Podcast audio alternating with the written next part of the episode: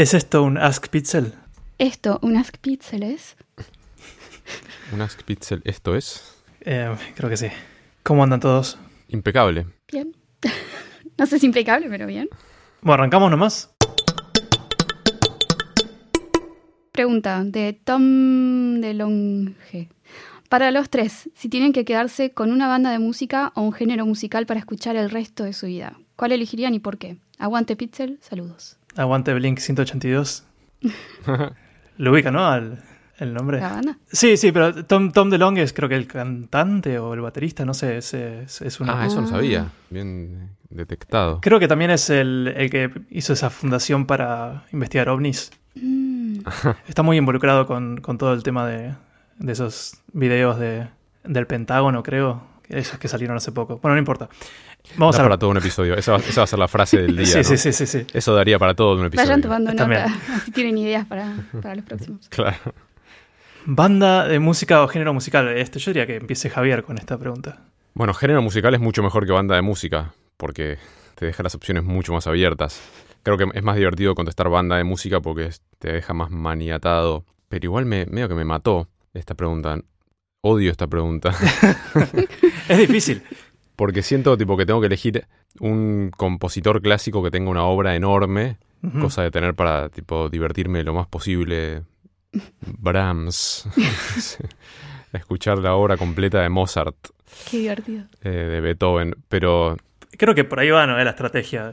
O sea, tratar de sí, tener algo que sea diverso. claro, no sé, la- los Beatles tienen una discografía no súper extensa, pero hay muchas canciones, hay cierta variedad. Es una respuesta muy típica, pero creo que voy a tener que decir eso. ¿Hay algún ranking de cantidad de horas de música compuestas por, por Seguro que hay. Me pregunto quién compuso Sí. más horas de música. Y es- hay- hay que buscarlo. Mm, Eh, ¿Y vos, compositores clásicos, decís.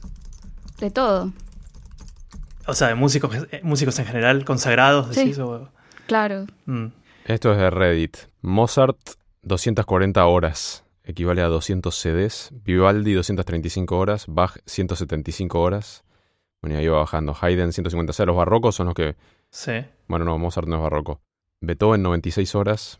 Pero n- no sé si prefiero escuchar 96 horas de Beethoven que 240 horas de Mozart. Si es tipo lo único que escuché el resto de la vida. Creo que sí. De Beethoven, no, no sé si era Beethoven o Mozart. Beethoven es el que, es, claro, era sordo, ¿no? Decían que, no sordo, pero tenía problemas de audición y que, Sí, se que- fue quedando sordo, sí. que él usaba eh, un metrónomo cuando recién salían, recién se había inventado el metrónomo. Sí. y medio que sí, se sí, lo sí. vendieron. Y no sé si él tenía un metrónomo que estaba defectuoso, no sé qué, pero como que hay mucha música de él que está compuesta como en una...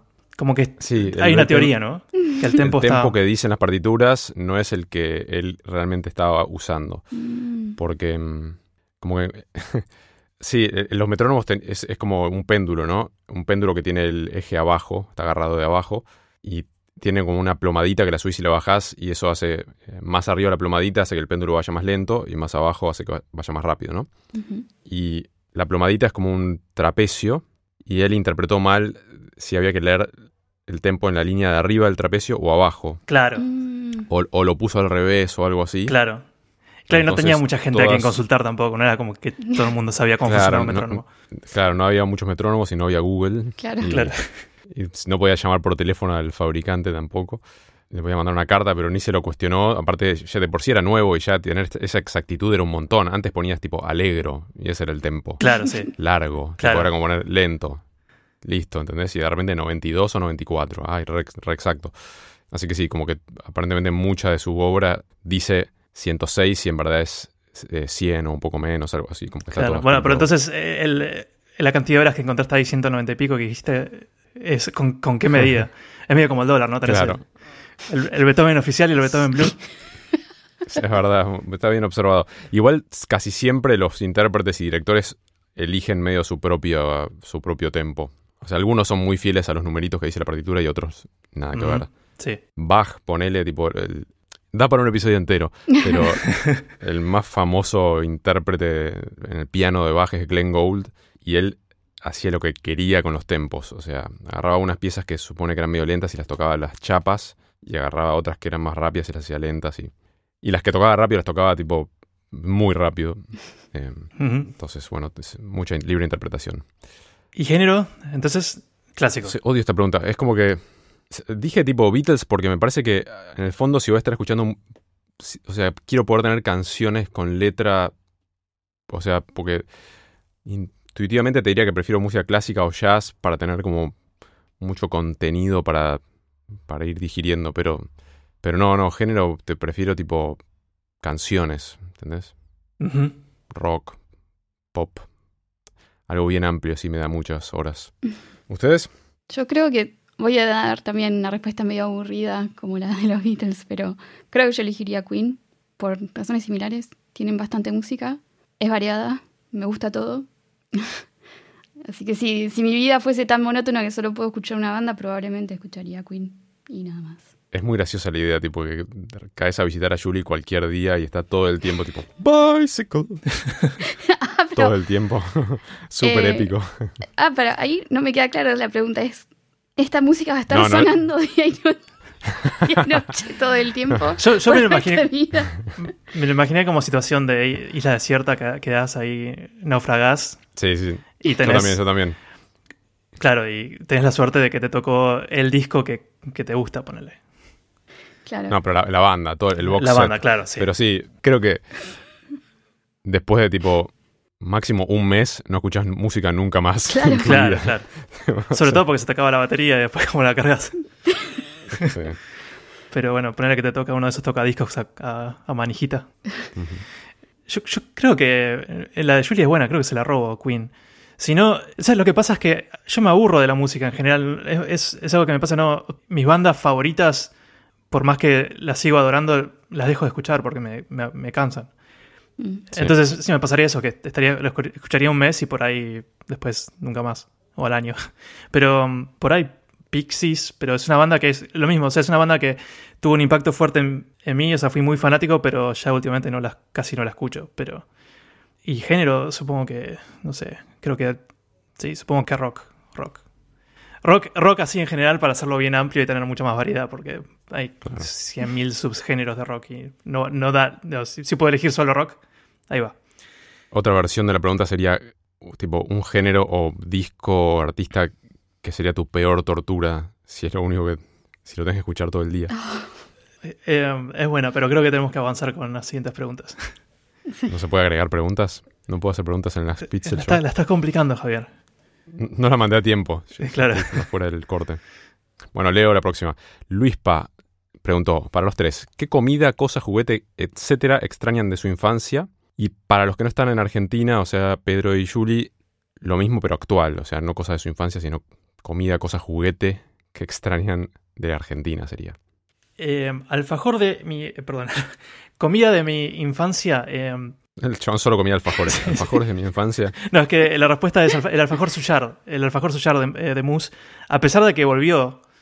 eh, y esta por ahí, esta historia ya la conté, pero eh, yo creo que el, el alfajor que volvió, y también está el cachafaz de mousse que eh, como que imita el, el estilo de la, de la tapa también incluso, la, la gráfica. Eh. Pero ninguno de los dos para mí tiene el sabor que yo recuerdo, que andas a ver si lo recuerdo fielmente o no, pero, pero el alfajor suyard de mousse eh, era mi favorito de la infancia.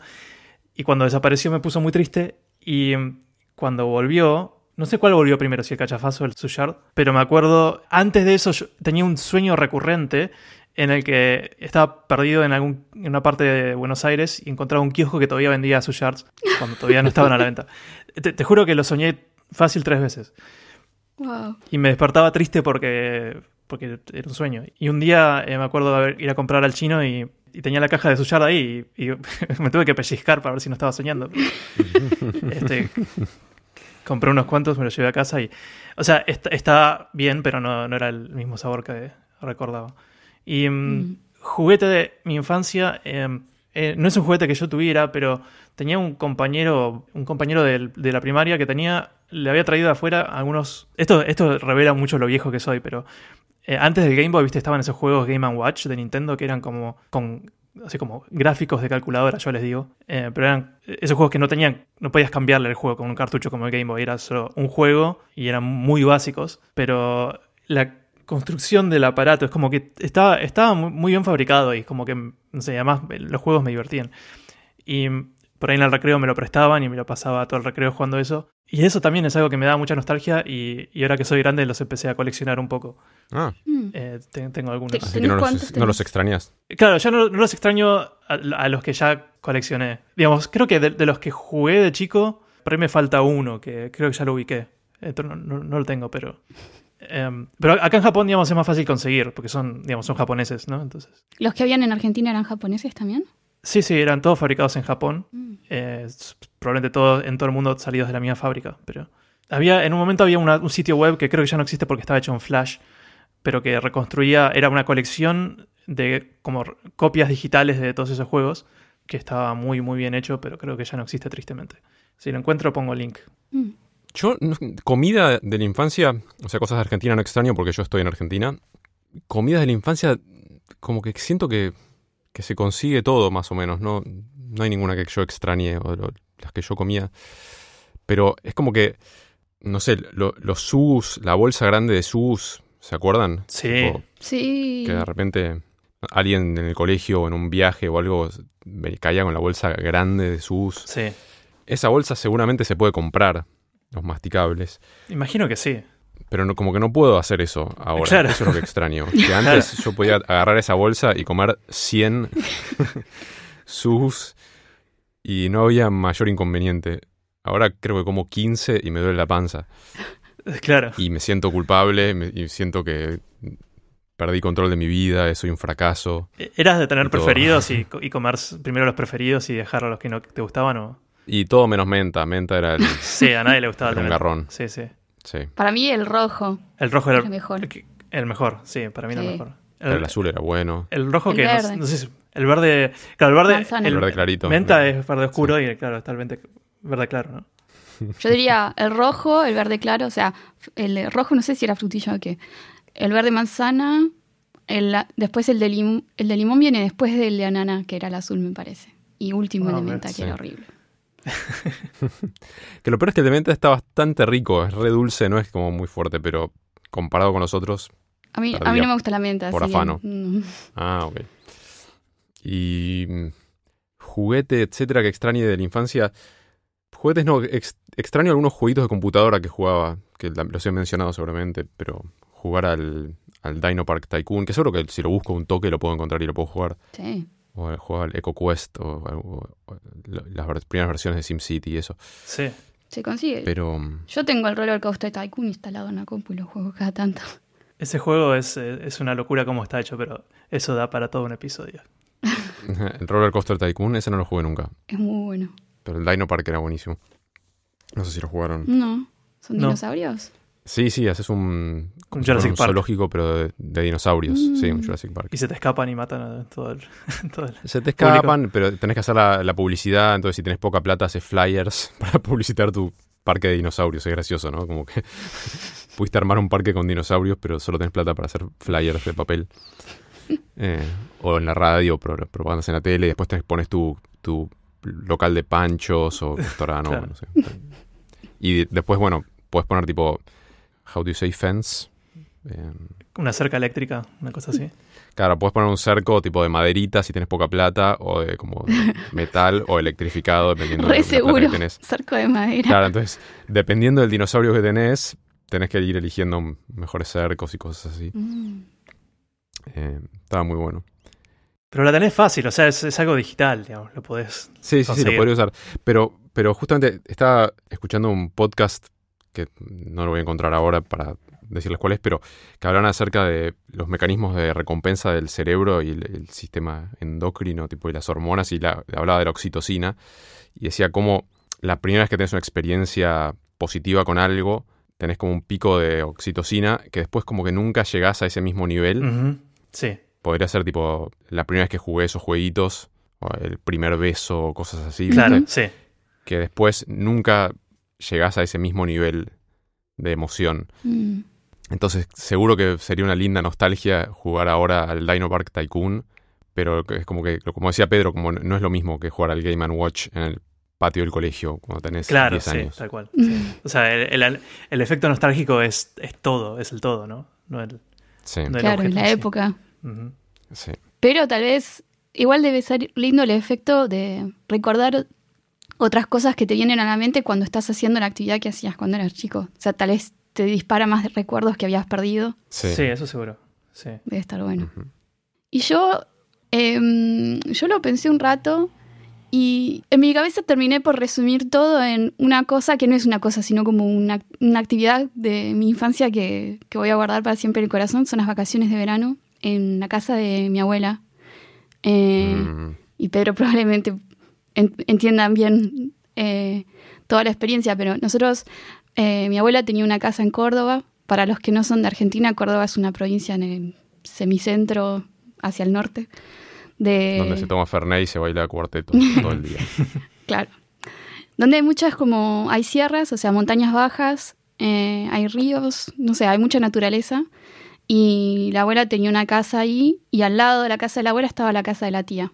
Y entonces en las vacaciones de verano, como mi mamá es, era eh, profesora de escuela, teníamos vacaciones largas. Ah, claro que nuestra mamá sigue viva, ya se jubiló, por eso ya no es. Se jubiló, claro, no, no trabaja más. Pero en esa época trabajaba en una escuela y entonces tenía vacaciones de verano largas, como nosotros, y nos íbamos a Córdoba y pasábamos ahí un mes o lo que sea. Y era lo más. Y ahí todo lo que me gusta de mi infancia son esas vacaciones. Por ejemplo, la tía cocinaba nosotros nos íbamos a la tarde al río y cuando volvíamos la tía había cocinado una torta o churros o lo que sea, no sé, cocinaba re bien. Después, a mí me encantaba cómo cocinaba la abuela y cosas que probablemente ninguna otra persona me diga, ah, sí, cómo extraño eso. Por ejemplo, ella hacía hígado frito con cebolla y me encantaba y creo que era la única de los cuatro a la que le gustaba. Eh, pero bueno, para mí estaba muy bueno. Y todas las vacaciones de verano eran lo más, tipo jugar con mis hermanos a cualquier cosa que inventábamos, agarrando palos y haciendo construcciones, o en el río hacíamos, ¿cómo se llama esto en, español, Pedro? ¿Dam? Ah, una represa. Represas. Represas, hacíamos, construíamos represas en el río usando piedras. Nos hacíamos como cascadas para nosotros mismos. O, Con una turbina para generar electricidad también. sí, también. No, no sé, construir un barrilete o qué sé yo, todas esas cosas como red de infancia. Sí, sí, sí. Eh, eran lo más no sé, dar vueltas a la manzana con la bicicleta o lo que sea, tipo, y que te persigan los perros del vecino. Sí, la verdad que me, vas a hacer llorar para un poco. bueno, es, lo más. Es como toda la infancia resumida en, esas vacaciones y para mí, tipo, no hay nada mejor, es eso. Pero no, hay forma de recuperarlo. No, pero igual Yuri ganó con su respuesta por afán. ahora quiero cambiar toda mi respuesta. ciertas vacaciones así de la infancia y esto para lo mejor era que íbamos cada año, o sea que tengo como 10 años de recuerdos de esto. Sí. Más. sí. Eh, infinitas mm. diversión. Ah, mi tía además era recreativa y nos organizaba a veces tipo, una vez por verano nos organizaba una búsqueda del tesoro y se reponía, nos escondía las pistas, realmente tipo las escribía con máquina, máquina de escribir y las escondía por toda la cuadra. este, y al final había... Sí, y al final había tipo un premio que era, no sé, un cuadro que la había, ella había pintado o cosas así. No sé, la, verdad que toda una masa. El perro de mi tía, y además íbamos con nuestro perro y jugábamos a veces carreras entre los dos perros, que los dos eran... El perro de mi tía es un perro con patas cortas y el nuestro era un perro chiquito pero corría bastante rápido. no, ah, todo, era lo más. Si hubiera sido época de redes sociales, esos, esos videos hubieran sido un éxito. de una. Las carreras de los perros. Sí. Así que y, las construcciones de ustedes, no me voy a imaginar también. Tenemos fotos en algún lado, estoy segura. Las pirámides egipcias, ustedes tipo, para ustedes cuatro. En fin, eso. Le extraño un montón. Muy bueno. Todos los piseros secándose los ojos con, los, con Kleenex en este momento. Sí. Pensando en sus abuelitas cocinando. Los que están todavía en edad de, disfrutar esas cosas, aprovechenlo. Em, sí. Noé 1020 en Reddit pregunta, son dos preguntas en realidad. La primera dice, hace unos días un amigo me decía que le parecía inconcebible desarrollar un vínculo profundo de amistad o sexo afectivo con una persona de otra cultura porque la barrera tanto idiomática como cultural robaba mucho a la, a la fluidez que proveen los códigos compartidos. Habiendo tenido una novia extranjera, estoy en desacuerdo. Sin embargo, le reconozco un punto. Tanto Julie por su formación como Pedro y Javier por sus vivencias, me gustaría consultarles por sus reflexiones sobre este asunto. Em, yo, creo que tu amigo flasheó cualquiera. Sí, yo eh, no, en mi formación no estudié nada sobre vínculos afectivos y, barreras idiomáticas o culturales, pero eh, al igual que Pedro, eh, tengo un novio extranjero y tuve novios extranjeros. Los últimos 10 años de mi vida no estuve con ningún argentino, así que para mí no, nada que ver. Es totalmente posible conectar con una persona y también es posible no conectar con una persona que es de tu mismo país y habla tu mismo idioma. Yo siento que mi barrera idiomática se, la, voy destruyendo de a poco, obviamente. Qué sé yo, antes tenía, tuve dos novios ingleses y en inglés me defendía mejor que en francés. Supongo que todavía me defiendo un poco mejor en inglés.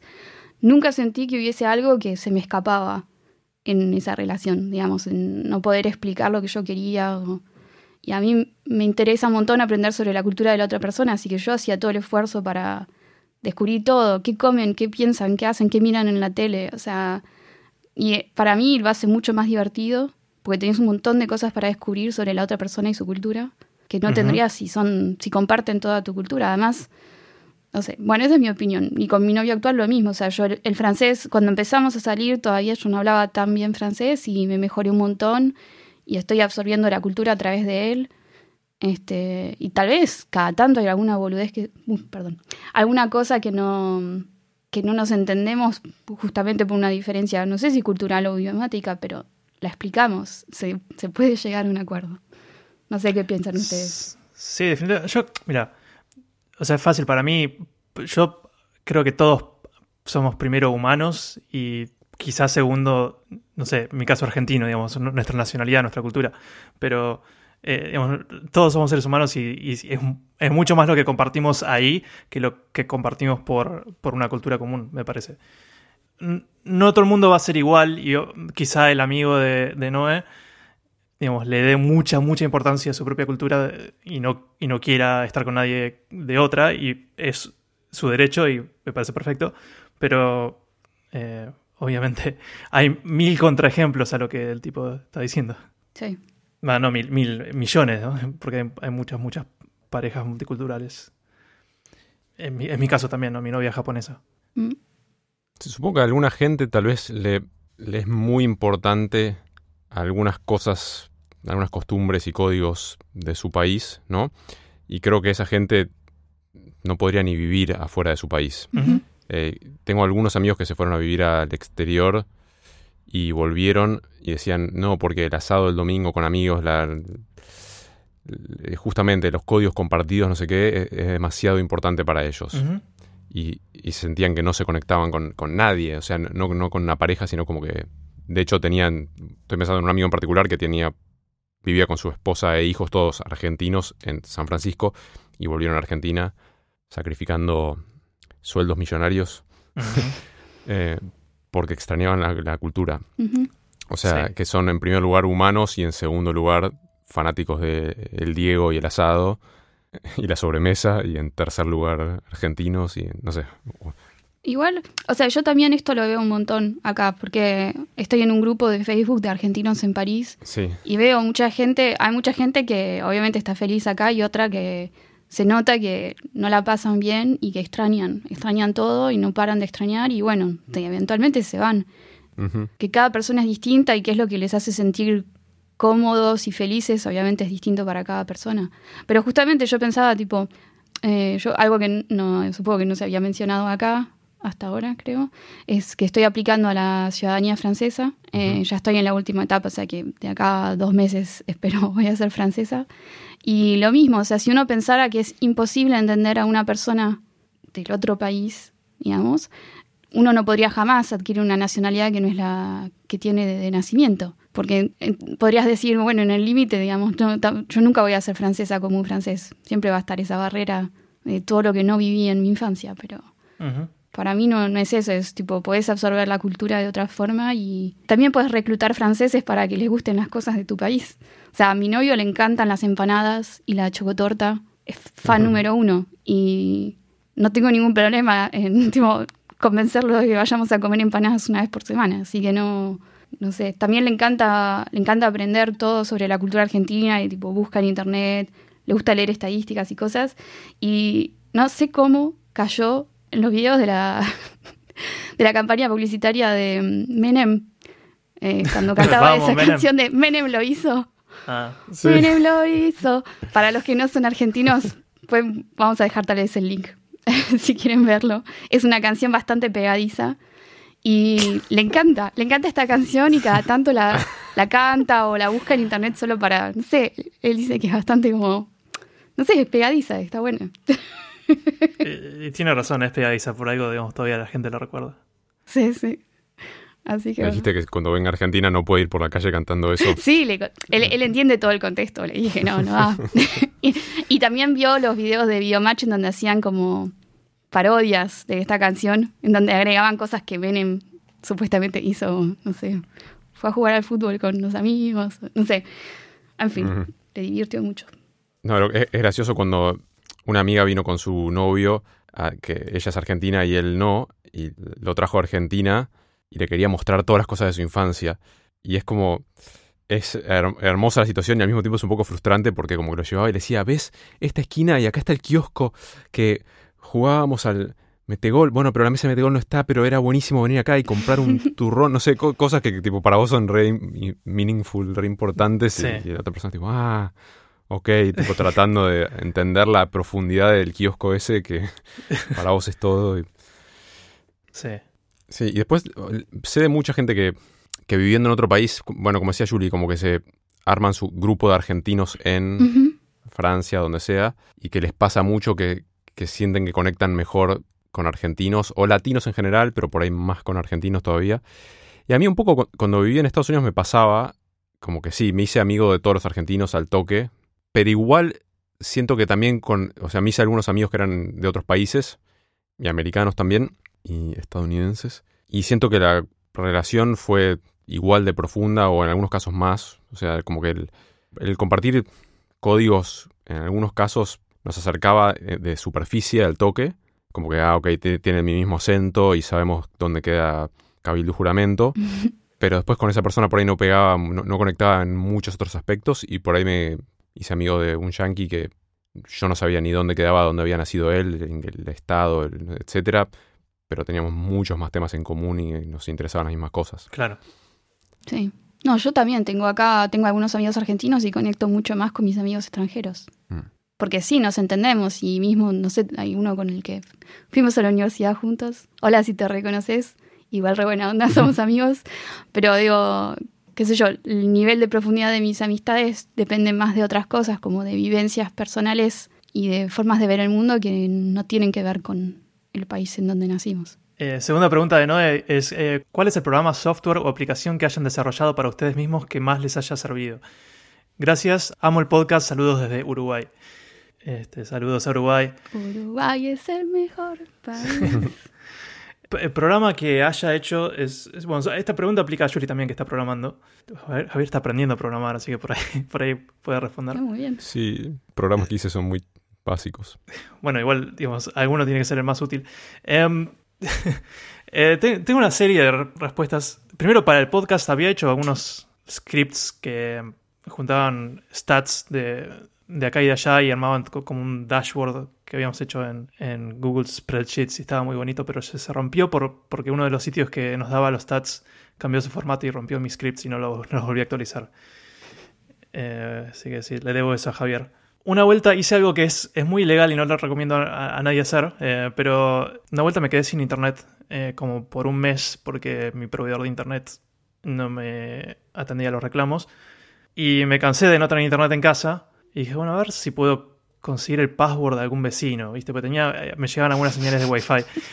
Y mm, viste que cada tanto viste hay nuevas versiones de Wi-Fi porque la- las versiones viejas eh, encuentran vulnera- vulnerabilidades y mm, te dicen no, no usen más tipo Web 2 porque viste es inseguro. Pero algunos todavía tenían esos sistemas de Wi-Fi viejos. Y mm, la cosa es que se puede craquear, pero tenés, tenés que Sí, sí, adivinar no, el no pa- admitas nada, habla así en voz pasiva, no admitas. Este, muy tarde me parece, pero gracias por el consejo legal. igual nadie sabe, digamos, en dónde vivía, creo, en ese momento. Pero la, cosa con craquear esos passwords es que tenés que hacer como lo que se llama un ataque de diccionario, que tenés que ir probando como millones de passwords posibles hasta que encontrás el correcto. Y eso, si es un password fuerte, todo el mundo debería usar passwords fuertes por esta razón, es muy difícil de encontrar. O sea, si es, un password muy largo y, con un montón de... que no, es, son palabras que están en el diccionario eh, o lo que sea, eh, me puede llevar años encontrar ese password, ¿no? Haciendo pruebas uno por uno. Pero eh, pasaba en ese momento que Fivertel, creo que ya no lo debe estar haciendo más, pero los modems de Fivertel tenían su password por defecto, creo que era tipo el DNI. Tú era tu DNI y un par de numeritos más, una cosa así. Y los numeritos, o sea, era una fórmula muy fácil. Y yo más o menos, tipo, bueno, calculé en mi cabeza, bueno, mis vecinos más o menos creo que tienen estas edades, sus DNI deben estar en estos rangos.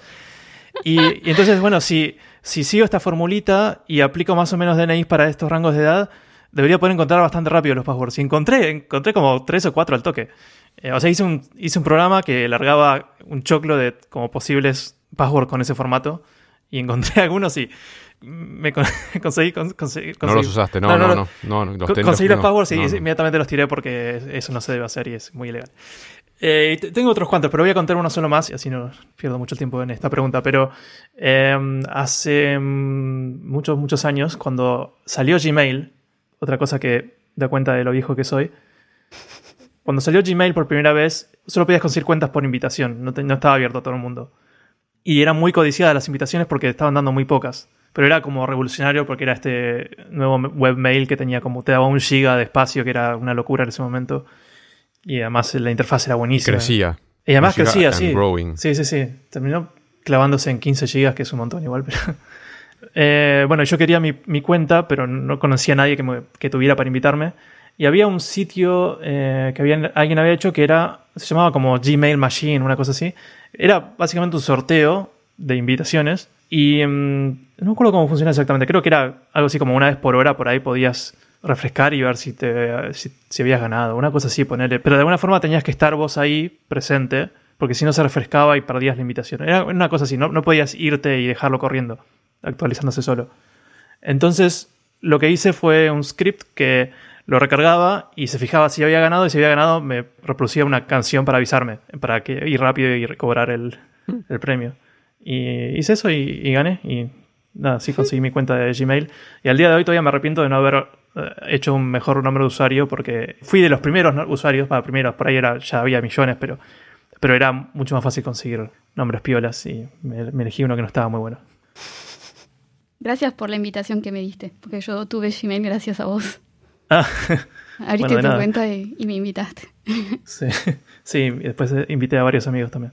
Em, yo estaba pensando, porque yo programo mucho obviamente en mi trabajo, pero en el día a día, digamos, fuera de las horas de trabajo no programo, excepto una vuelta. en el trabajo eh, habían cuatro personas que terminaban, o sea, que se iban de la, entre, de la, de la entreprisa, de la, francés mezclándose, de la empresa. Y para hacer como una despedida decidimos hacer como un juego de un, quiz. Y tuve una idea brillante que es, eh, yo tengo un makey makey, no sé si saben lo que es. Sí, es un, Javier, como un instrumento musical, ¿no? No, no. Eh, en realidad es como una plaqueta que conectas a la computadora. La puedes usar como instrumento musical si querés, pero mm. se conecta a la computadora y lo que tiene son como un montón de conectores en donde vos podés conectar cualquier cosa que sea mínimamente conductora, o sea, realmente mínimamente conductora. Una banana funciona. Y eh, si cerrás el circuito, es como que aprieta una tecla y cuál tecla es depende de dónde la conectaste. Claro. básicamente es como crear botones con lo que se te cante. Y yo tenía eso y pensé, ya está, voy a hacer un juego. y lo que se me ocurrió es lo siguiente.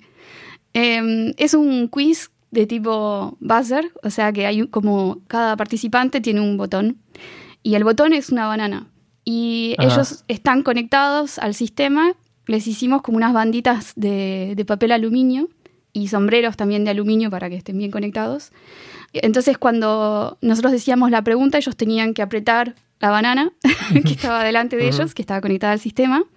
Y yo hice una aplicación en React con JavaScript que tiene como listeners, o sea, tiene, escucha los, las teclas del teclado y entonces tenía ya los participantes grabados y cuenta, tipo, se fija quién apretó primero, o sea, cada tecla tenía cuatro teclas y las estas teclas eran los cuatro participantes. El las que cuatro responde las cuatro bananas. El primero que aprieta la banana se ilumina, tenían en la pantalla atrás, porque además lo hicimos en la, en la oficina y tenía unos la pantalla gigante, eh, se ilumina la cara del que, o sea, con, en la pantalla una foto de la persona que apretó primero y pueden responder y después les da puntos o no, etc. Y estuvo muy divertido, además tipo lo decoré con bananas que giraban y quedaban piletas en la pantalla. Así que nada, como estoy re orgullosa de ese programa que hice, todo el mundo estaba impresionado, no entendían si la, parte de la banana era solo como decorativa o si realmente funcionaba y les tuve que explicar que no, efectivamente, pues funciona, si apretas la banana funciona. Así que fue súper divertido. No sé si es como súper útil. Me sirvió una sola vez, pero es lo único que programé para mí misma y estuvo muy bueno. Suena muy bien. ¿Tienes alguna foto que se pueda compartir de eso? Tengo fotos, sí. Creo que tengo algunas fotos de las bananas al final del juego. Había, hay una que, en particular, una chica que apretaba siempre. Que eran muy machucadas. Sí, hay una que apretaba un poco tarde y pensaba que era un problema con su banana que estaba mal conectada y la apretaba muy fuerte y la terminó. Realmente hizo puré de banana. Estuvo muy bien. Me da mucha pena que este es una Spitzel porque hubo grandes oportunidades de título de episodio en, todo este, en toda esta historia. sí. Dino VFX dice: Pregunta más bien. ¿Qué es lo que todavía no se ha inventado? Uf, hay infinitas cosas que no se inventaron. Y sí, pero yo estaba pensando, es eh, ¿quién los inventó como que no existe en el mundo físico? ¿O quién nos inventó como que no existe la nadie pensó la idea? Porque, o sea, obviamente no se inventó, no sé, la máquina del tiempo, probablemente ni se pueda, pero... Eh, porque si, es, si es algo así, algo que todavía no existe y estamos, creo que estamos cerca de la fusión, o sea, un reactor de fusión nuclear sería una cosa buena para tener. de hecho, se inventó, ¿no? Todavía no hay uno que funcione de manera eficiente. Como para ser, claro, como para ser útil. O sea, cosas como, ese, de ese estilo o cosas como que a nadie se le ocurrió o cosas absurdas. O sea, una que a mí, a mí me serviría mucho, pero es, algo ridículo que no tiene razón de existir y, y, nadie invertiría en desarrollar algo así. Pero yo me corto el pelo solo. Y em, siempre la parte más difícil es cortarme atrás, ¿no? Cortarme digamos, el pelo en, la, nuca. Y siempre me queda bastante desprolijo, o sea, lo trato de aprolijar lo más que puedo, corto con maquinita y todo eso, pero igual nunca queda muy bien. Y el gran problema es que te estás mirando en espejo doble y entonces cada movimiento que haces, lo que vos ves en el espejo y lo que, lo que sentís que haces es como que siempre está la imagen espejada. Entonces yo digo, ah, bueno, quiero mover mi brazo para acá y, en el espejo se, se mueve para el otro lado es muy difícil, es como que juega con tu cerebro, o sea, te, engaña un montón. Y estaría buenísimo tener algo como un dispositivo que sea como brazos robóticos y una cámara eh, que, que, esté como a, medio metro tras mío y, que, y, que, yo, y yo tener tipo como controles, como si fueran los controles de, de realidad virtual y que los brazos robóticos sigan mis movimientos exactamente y yo ver con también con, con un casco de realidad virtual ver la cámara que me está filmando de la espalda, entonces puedo cortar el, pelo yo mismo. pero, pero, si tenés un casco de realidad virtual, ¿Cómo haces para cortarte el pelo con el casco en la cabeza? Muy buena pregunta.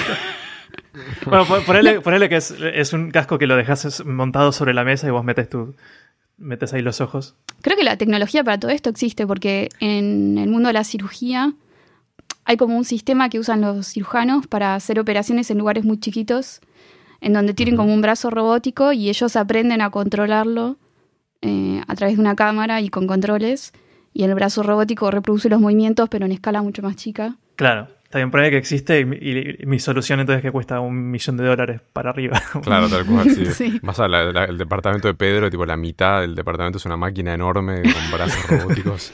Igual, suena como algo que Simone Geertz, no sé cómo se pronuncia su nombre y su apellido, esta chica sueca que creo que ahora vive en Estados Unidos, que inventa cosas, es inventora, suena como algo que ella haría. No sé si no lo habrá intentado ya. No sé si lo inventó, pero hay, hay, otro youtuber que también es un ingeniero que inventa máquinas ridículas. Ahora no me acuerdo el nombre. Que se llama I Made, I Made Something o algo así, su canal. El que hace el, aro de básquet que no puedes no invocar. Exacto, ese. Ah, sí, lo vi. Em, y él hizo, no esto mismo, pero hizo un robot que le corta el pelo. Y le hace un desastre en la cabeza. Pero, es eh, re peligroso. Yo no, lo, no, no me prestaría. No. Como que cortarse el pelo es caro generalmente ir a una peluquería, pero comparado con todas estas opciones es un momento barato. Por ahí que ahorro un poco de la peluquería, sí. Sí. Sí, yo estaba pensando en, en la misma línea de Pedro, en algunas eh, series de ciencia ficción hay máquinas que te cocinan la comida, o tipo que directamente apretas un botón y se materializa un cheesecake perfecto, ¿viste? Sí, no sé si viste Star Trek, la nueva generación que tenían el, la máquina que eso materializa lo que quieras. Claro, sí, sí. Eso tipo necesitamos. Daiquiri, tipo, pum, con vaso y todo, Sí. se materializa. Claro, porque si no, igual comida congelada puedes comprar y meterla en el microondas y es más o menos lo mismo. Claro, Sí, sí. pero no es lo mismo. Es lo No más no instantáneo que puedes conseguir. O sea, le, le, le veis a la máquina el hígado con cebollitas de la abuela, apretás el botón y se hace. Y por ahí le pedís a la abuela también, apretás el botón y materializa. no cocinada. bueno. No, pero si no una máquina como que un robotito que pueda tipo agarrar los ingredientes, ir combinándolos, hacer todo. Mm, O sea, lavavajillas hay, falta el que cocine. Es verdad. Pero lo que sí, me enteré hace poco, mi prima me, me contó que estuvo en un Airbnb en Estados Unidos, que había una heladera inteligente, que la heladera se ve que tiene como unas cámaras adentro y hace un inventario de lo que tenés Mm. y también tiene como una pantalla adelante, Mm, cosa de no tener que abrir la heladera innecesariamente y te muestra lo que hay adentro y te dice, te quedan, no sé, tres huevos, te queda este, esta mayonesa, pero vence tal día y como trata de hacer, hay una ensalada abierta, pero que ya está hace dos días, te, te va diciendo todo el, el estado de las cosas. Y me dijo que no funcionaba perfecto, pero que funcionaba más o menos bien. Eh, Yo creo que había visto algo similar y, y además la heladera podía hacer un pedido de compras. Estaba conectado. Sí. Se equivoca y te manda a casa, tipo 10 packs de huevos.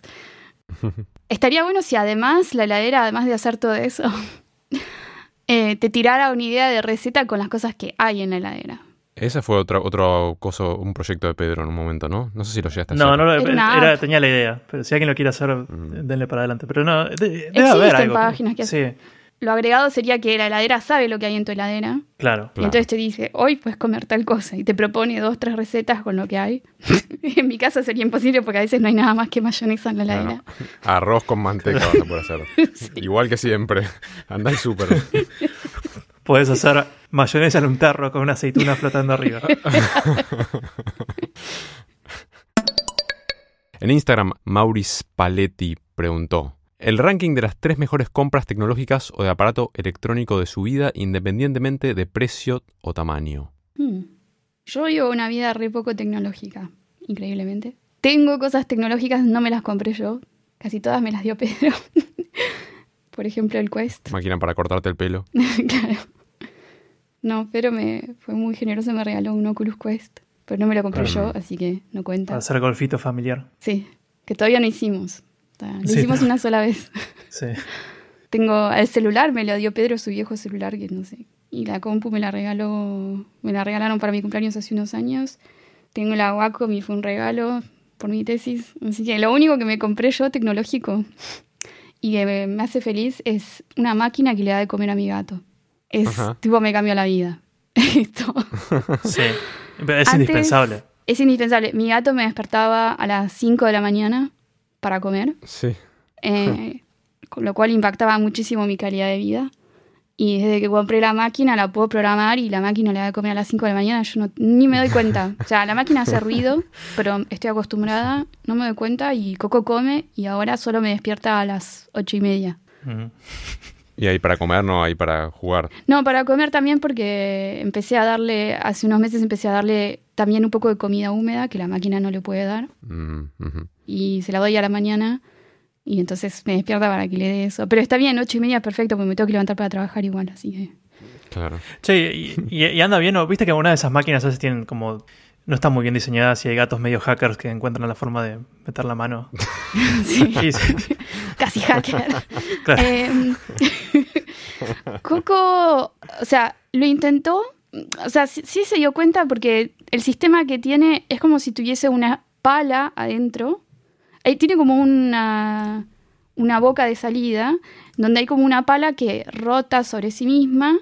Entonces la comida, cuando la pala está hacia arriba, la comida cae mm, por la gravedad y se acumula en la pala. Y cuando la pala rota porque está aquí activada, la comida cae en el plato. Y sí, Coco se dio cuenta de que puede meter la pata ahí adentro, pero no logró sacar más que una croqueta o dos. Entonces, Ah, como que abandonó. Lo que sí a veces se da cuenta, él sabe que hay botones y me vio apretando los botones. No lo hago muy seguido, pero él sabe que yo puedo además pedirle a la máquina que dé una porción extra, ponele. Entonces, a veces intenta pegarle a los botones, pero son muy difíciles de apretar incluso para mí, así que no, nunca logró nada, pero bueno, intenta. So- Solo porque, no, solo porque no tiene dedos, no puede, porque si no, seguro que entendía todo el sistema y se reprogramaba para que le, le dé comida cinco veces más al día. Entenderlo entendió, ¿eh? él es muy inteligente, pero, Sí, sí, claro. pero no logró abrirlo. Así que no, no la hackeó. ¿Y ustedes? Gatos medio hackers era gran nombre para el episodio. este es el otro tema recurrente del episodio. Gatos casi hackers estaría bueno, casi hackers. Yo voy a contestar, como decir los Beatles para la música, la respuesta más trucha a cuál fue la mejor compra tecnológica de tu vida es la computadora. O sea, es- Pero es- eso lo das por. un- Sí, pero lo das por sentado. lo das por Como sentado. el pero- también. Y el celular, sí. Pero como que. O sea, no solo mi- toda mi productividad pasa por la computadora, sino que muchas cosas gratificantes también pasan por ahí. O sea, toda la música que hago generalmente pasa por la computadora Sí. en algún momento. Y bueno, instrumentos musicales también creo que califica como compra tecnológica. Sí. O sea, no es electrónico, pero Bueno, es, es tecnología. O si querés también, tipo, pegarle a dos piedras para hacer fuego es tecnología, ¿no? claro, primitive technologies. claro. El micrófono que estoy usando ahora para grabar es el primer micrófono de condensador que me compré en la vida y creo que me cambió mucho cuando pasé de tener solamente un 58 que es un micrófono dinámico buenísimo igual, tipo es el típico micrófono barato y a prueba de balas y este que es un condenser muy barato que es un Rode NT1, pero como que me abrió el mundo a dos formatos de micrófono distintos que funcionan muy distintos, me hizo muy muy feliz también. Fin. Pedro. Mira, yo iba a decir, hice listita, puse la Wacom, que también es la, viste, la tableta de dibujo. Últimamente no la estoy usando tanto, pero hubo una época que lo usaba un montón y, la verdad es que por el uso que le daba valía mucho la pena. La Quest 2, o sea, la, el casco realidad virtual, que lo uso también para... Lo uso como para hacer ejercicio, ca- casi todos los días es como que le doy mm, fácil media hora y transpiro un montón y es re buen ejercicio. Uh, Beat Saber. Pero creo que, eh, ahora se me, se me ocurrió, creo que el, descubrimiento o el mejor compra tecnológica que, que hice en los últimos tiempos, con mi novia a veces salimos a andar en bici y lo que conseguí fueron eh, como unos, eh. Transceivers se llama, ¿no? En inglés. O sea, como, son como unos transmisores de radio, pero medio Bluetooth, o sea, medio, medio más digitales, eh, que lo puedes poner en el casco y vas hablando. Nos alejamos por ahí. Nos alejamos una cuadra, pero vamos hablando igual. Nunca perdemos la comunicación andando en bici y para mí fue un golazo esa compra. Poco Muy como bueno. un walkie-talkie, pero más moderno. Claro, como un walkie- walkie-talkie, pero más Bluetooth o algo. no sé. Pero, o sea, misma función. O sea, no tenés que. mm, un walkie-talkie tenés que apretar el botón y decir, tipo, cambio y esas cosas. Acá puedes hablar directamente todo el tiempo. Me hiciste acordar eh, otro, también no lo compré yo, fue un regalo que me hizo Guille para un cumpleaños, que fue un aparato tecnológico revolucionario, que es la raqueta electrificada para matar mosquitos. Ah, sí. Ah, es game changer. ¿Funciona O sea, bien? Cuando está, cuando está molestando un mosquito a la noche, funciona perfecto. O sea, es mucho más fácil que atraparlo con la mano o con un diario. yo uso la aspiradora, si no. ¿En serio? ¿Funciona? ¿Tenés una aspiradora de mano? No, con una aspiradora normal, pero funciona. Pero tenés que sacar la aspiradora, buscarla, es un laburazo. Bueno, yo vivo en un eh, departamento en un ambiente, así que no es tan difícil Pero encontrar. son las 2 de la mañana y un mosquito te está molestando y sacas la aspiradora. A las 2 de la mañana no, pero si es de día, sí, sí. Claro. Sí, a mí yo me vuelvo loco cuando hay un mosquito que no me deja dormir. Sí. Ahora prendo la luz, agarro mi raqueta y salgo a la casa. También calidad de vida. La siguiente pregunta es de Kiernan Preve eh, y es para mí. Dice, Julie, ¿tenés algún insight sobre que algunas personas tienden más a pensar vocalizando palabras, otras visualizando y otras conceptualizando solamente, no de forma exclusiva? Y o aplicado al desarrollo del lenguaje. Y se disculpa por no preguntar cuál es mi gusto de helado favorito. Podemos responder eso también. Está bien, pues es el dulce de leche. Em, a ver, mm, eh, es como una pregunta súper amplia y creo que hoy en día no se sabe, me parece, hasta qué punto, o sea, qué porcentaje de la población tiene pensamientos como más verbales, o sea, lo que sería el diálogo interno, qué porcentaje de la población tiene una mezcla de diálogo interno y otras cosas, tipo visualización, y quienes no, no tienen nada, ni visualización, o, o tienen solo visualización, o no tienen ni visualización ni diálogo interno. Eso debería ser muy difícil. Suena Pero bueno. suena rarísimo. Sí, por lo que tengo entendido, la mayoría de las personas tienen al menos algún nivel de diálogo interno. Y la visualización es bastante... O sea, ¿qué nivel de diálogo interno? Eso puede variar de una persona a la otra. Y la visualización lo mismo. Hay gente que no visualiza nada, no tienen como un ojo interno. Y hay gente que sí. Ahora, como no sé mucho del tema, busqué un paper.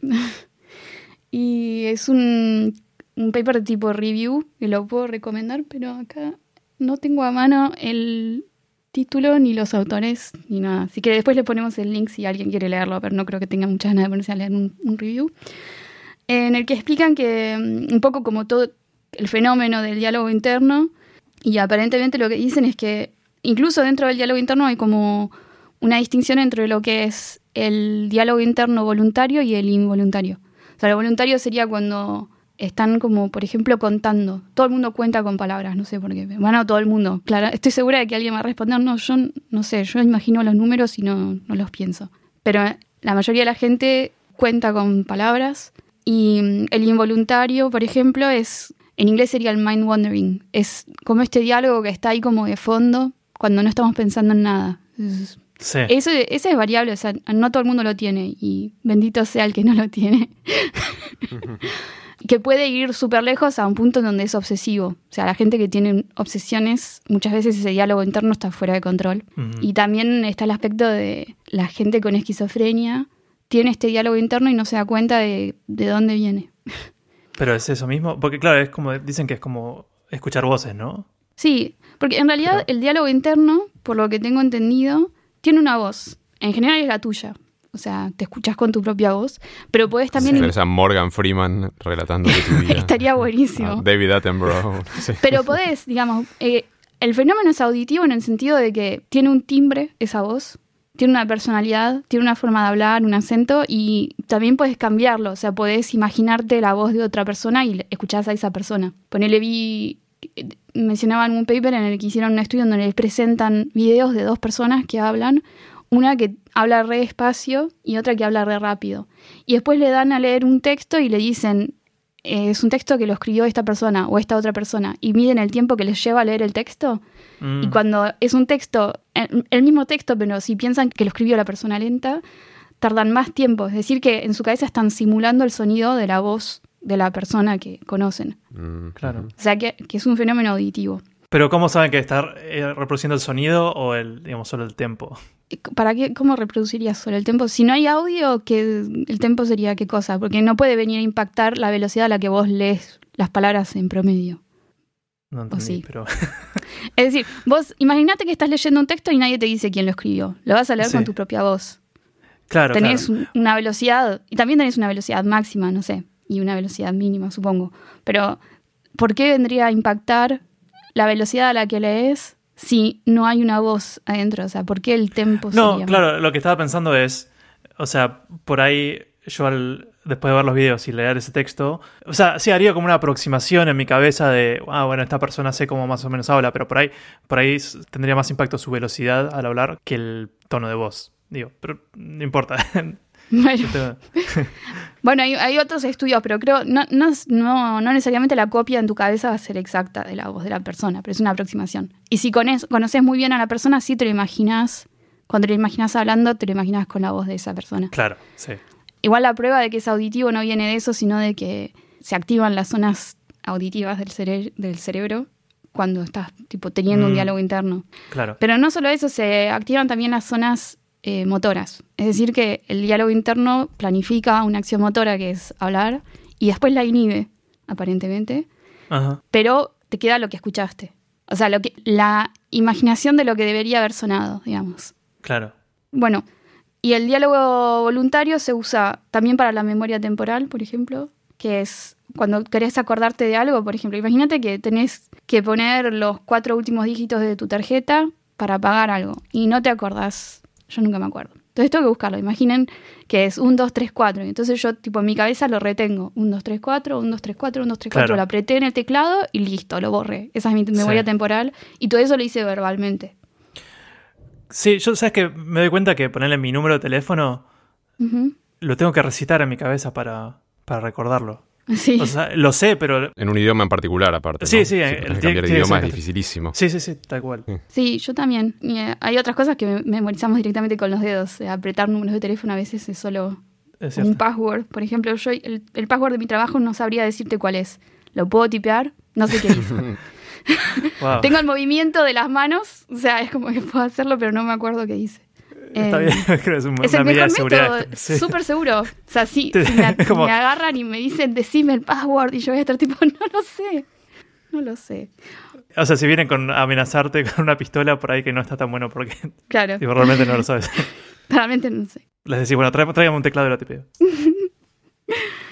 Bueno, lo que tiene que ver con para qué sirve todo este diálogo interno es, parece que necesario no es, justamente porque hay gente que no lo tiene. Y también hay un caso de una persona que tuvo un ACV, o sea, un derrame cerebral, que le afectó justamente la zona del habla y se volvió mudo, pero también dijo que se que perdió, dijo, lo dijo como escribiendo, que perdió el diálogo interno también. Wow. Y aún así Mm. la persona lograba leer y comprender textos perfectamente, podía escribir y podía pensar. Y decían como que esta persona antes ya, ya tenía como una buena capacidad visual, digamos, de imaginar cosas mientras eh, leía, por ejemplo, y que piensan a lo mejor eso lo ayudó.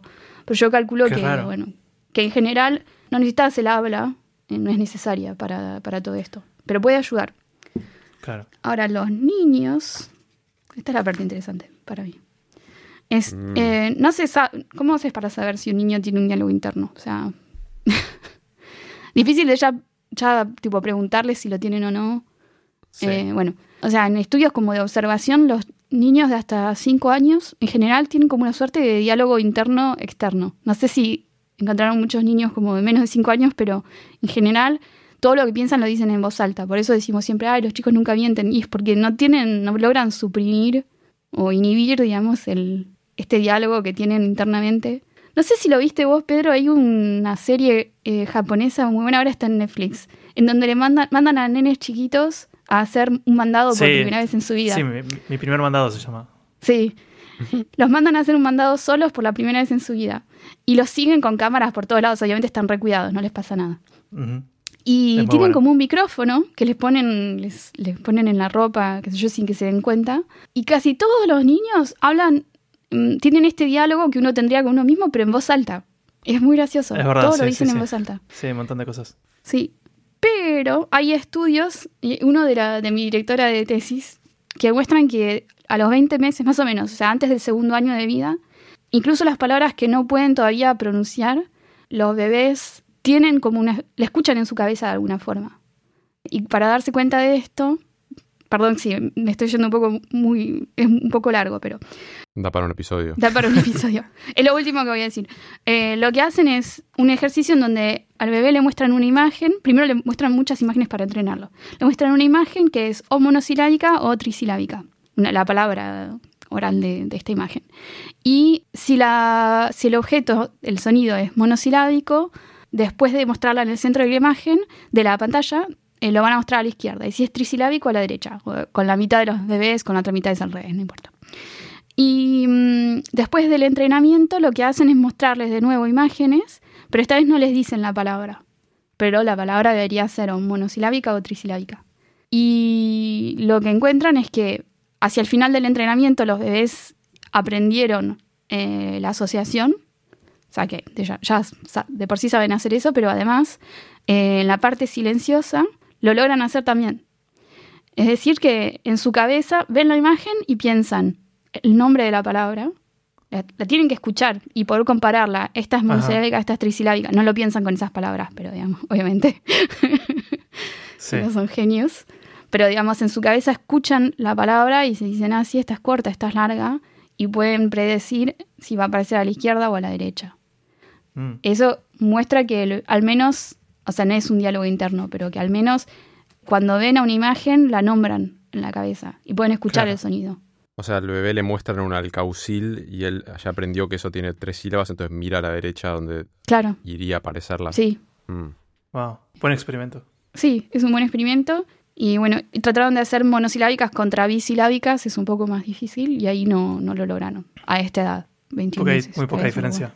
eh, sí, no es suficientemente largo como para que... Y también la realidad es que uno no sabe a qué, a qué nivel está eh, la representación mental de la palabra es, está definida en la cabeza del bebé eh, a esa edad. Se puede que tengan una, algo aproximativo, tipo, saben que, no sé, banana es nanana, no sé, o nana, no sé, pero saben que no Sí. es va, o sea, qué sé yo. eh, Claro. pero entre monosilábico y bisilábico es un poco más difícil. Todo esto para decir que, bueno, supongo que, digamos que este diálogo interno existe produce una orden motora que es suprimida y que tal vez los, niños no la suprimen tanto. Y después produce además la copia como de lo que se espera que el, audio sea de todo esto. Y son capaces de imaginar el audio antes, o sea, al menos cuando ven un objeto saben cómo se llama. Esto les permite predecir los nombres de los objetos y además les permite controlar cuando producen la palabra si la pronunciación fue correcta o no. Ya de por sí, si no, si no podés comparar lo que pensaste que ibas a decir y lo que ibas a decir, sos esquizofrénico. Mm. Eh, así que podés compararlos, hay un modelo predictivo en, el- en la cabeza que genera una copia cuando vos haces el, el sonido. La copia es una copia de lo que se espera que sea el resultado sensorial y después haces una comparación.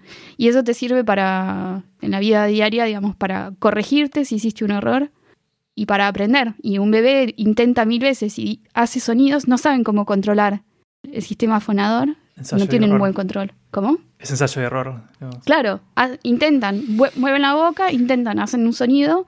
Bueno, no era lo que pensé. Mm. Y lo van a volver a hacer. Y algún día van a lograr entender qué músculo hay que mover para hacer qué sonido. Pero primero tienen que saber qué sonido están tratando de hacer. Claro. En ese sentido, supongo que si no tenés ese diálogo interno puede ser un poco más difícil. Pero la gente que no tiene diálogo interno aprende a hablar. Así que todo Sí, sí. esto es una teoría y no sé. Mi respuesta es que no sé. Mucha data, pero hasta, hasta el lado dulce de leche entendí. Bueno, es- esa, es la- esa es mi respuesta.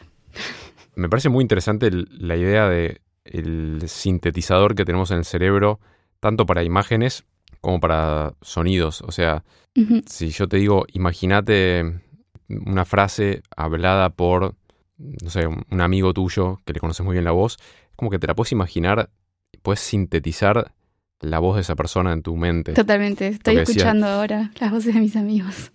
Y es- medio impresionante, porque si te dijera que ahora la imites te va a salir pésimo seguramente, pero porque no tenés justamente eso practicado, ¿no? Claro. tenía un profesor de, de composición que tiró una cosa como que era posta y estoy como estuve googleando ahora a ver si encontraba algún tipo de, de evidencia que es cierto, que él decía que habían hecho un experimento metiendo un microfonito adentro de la oreja de una persona, un micrófono muy sensible, le decían a la persona que se imagine eh, vocalizando en su cerebro una frase y que el tímpano se, se mueve un poquito. O sea, básicamente el micrófono que tenía dentro de la oreja capturaba un poco esa, es- ese audio que la persona se había imaginado. Sí. Sí, porque en realidad el, justamente el habla interna eh, hay como todo un, un espectro, es decir, en- puede ser más o menos fuerte, pero como produce un poco de movimiento articulatorio, o sea, produce un poco de actividad motora, eso se puede captar muchas veces. Y también activa la- el- las zonas auditivas, o sea que obviamente es- está como esperando escuchar algo, pero mucho más suave que lo que, o sea, menos activo que si fuese, que si esperas escuchar tu voz cuando hablas fuerte, digamos. Mm, Pero hay, se puede medir con, meten movimientos de electrodos que miden los movimientos de los músculos. Y se nota que, que cuan- cuando, la persona está pensando hay movimientos de la lengua, hay movimientos de la garganta, movimientos en los labios, eh, según la letra, por ejemplo, o sea, la, ponele la letra P, usa los labios y la S no, entonces lo vas a encontrar en la P. Claro, claro, pero es distinto eso, decir que estás moviendo un poco los labios y la garganta sin darte cuenta, que decir que tu tímpano se está moviendo, produciendo. Sí, Pero no sé si el movimiento mm, físico del- de toda la zona de la garganta y la nariz y todo lo que usas para hablar no viene a... está muy cerca del tímpano. No tengo ni idea. O sea, no sé, no leí ese artículo, puede ser. Y no, no es, no es mi área de experiencia, pero Claro, claro. Lo que, lo que este tipo es, o sea, básicamente un micrófono y un parlante son, la misma son cosa. lo mismo. Claro, y él decía que tu, tu oído es una especie de micrófono que capta diferencias de presión de aire y se mueve y eso lo traducís en sonido y que tu pensamiento a veces produce el movimiento en tu tímpano y si tuvieras un micrófono chiquitito y muy sensible podrías escuchar Claro. alguna versión de, de algunos pensamientos medio vocalizados internamente. Y lo loco de eso también es que si te imaginas algo dicho por la voz de tu amigo, estás sintetizando la voz de tu amigo. O si te imaginas una canción de Queen, Mm. tu cerebro está como haciendo, produciendo Claro. toda esa música. Tenés como un sintetizador, un sampler impresionante. Pero Muy loco. Pásame. no encontré ahora buscando. Si lo encontrás, no, no, es que no lo encontré. porque- O sea que Muy loco. puede que sea una fantasía total. Porque No sé. recién no encontré nada. Hay muchas cosas que no sabemos todavía, o sea, eso totalmente puede, puede que sí, no sé. Eh, igual ponerle, el- además el review que encontré es del 2014, haber pasado un montón de cosas desde entonces. Eh. No, es un tema, da, da para, da para un, Un episodio entero. Sí. Burlete Argento pregunta. Empieza diciendo, la única razón de existir de Pixel Podcast es que de vez en cuando limiten a Julie y Pedro y Javier se callen. y la verdad que tiene un muy buen punto y yo estuve tratando de, estuve tra- tratando de callarme lo más posible desde que vi esta pregunta. Ahora en serio. Ah, puso ca- caritas riéndose para detectar el, el sarcasmo pero con cierta dosis de realidad. Ahora en serio, para Julie, actualmente se está empezando a poder hacer estudios con psicodélicos en temas vinculados a la neurociencia. Ujú. ¿Participaste en alguno que se pueda contar? Jeje. No, no, no participé en ninguno. Conozco a alguien personalmente que trabaja en el tema, Enzo Tagliasucci, que es un físico de también egresado de la UBA, eh, pero no, no, yo no participé nunca. y sí fui cobayo en un montón de experimentos distintos, desde hipnosis hasta resonancias magnéticas, eh, Mm. de todo, de todo. Contá alguno, contá alguno. Valdehipnosis puedo contar si quieren. Sí. Eh, no, aparentemente no soy hipnotizable. Ah, Se supone que hay como distintos grados de hipnotizabilidad. Hay gente que es súper susceptible, gente más o menos susceptible y gente que es cero susceptible y lo mío es cero total. No hay, no hay con qué darle. Y era una sesión colectiva en donde la persona que hace la hipnosis, eh, un investigador de- del laboratorio en donde yo trabajaba, eh, va dando las instrucciones y todo. Y tenía un compañero del laboratorio que era reséptico y él era resultó ser hipnotizable. Así que, Wow. no sé, me sorprendió porque yo soy escéptica y no sé si creo en la hipnosis. Eh, como se la define, digamos, como si fuese realmente un estado de conciencia diferente que se pueda acceder, ¿no? ¿La? Yo pienso que es solo gente que es súper susceptible a la, sugeren a la sugestión, sugestión, sugerencias de los otros y con mucha como muchas ganas de, de que sea verdad. Pero me sorprende que este pibe lo haya, este chico haya tenido este efecto y yo nada, de nada. Así que igual súper súper relajante. lo recomiendo solo por Ujú. es el hecho de estar sentado ahí, que te digan, bueno, relaja los brazos, estira los brazos, qué sé Claro, yo, es como una sesión de, de mindfulness, ¿no? Como de. Sí, como de meditación, pero guiada, imaginen. Claro. Solo que las órdenes de mover brazos de cierta forma o de sentir cosas, yo no sentí nada. Claro. Y la, y la vez que hice resonancia magnética del cerebro para un experimento, la pasé muy mal. No pensé que me iba a dar como claustrofobia. Me decían, no, Ah. mira, hay gente a la que le da claustrofobia, avisanos y acá tenés el botón del pánico. Y yo, tipo, ¿pero qué estás diciendo? Yo me la banco. Y em, No era una banana el botón del pánico, ¿no? no era nada.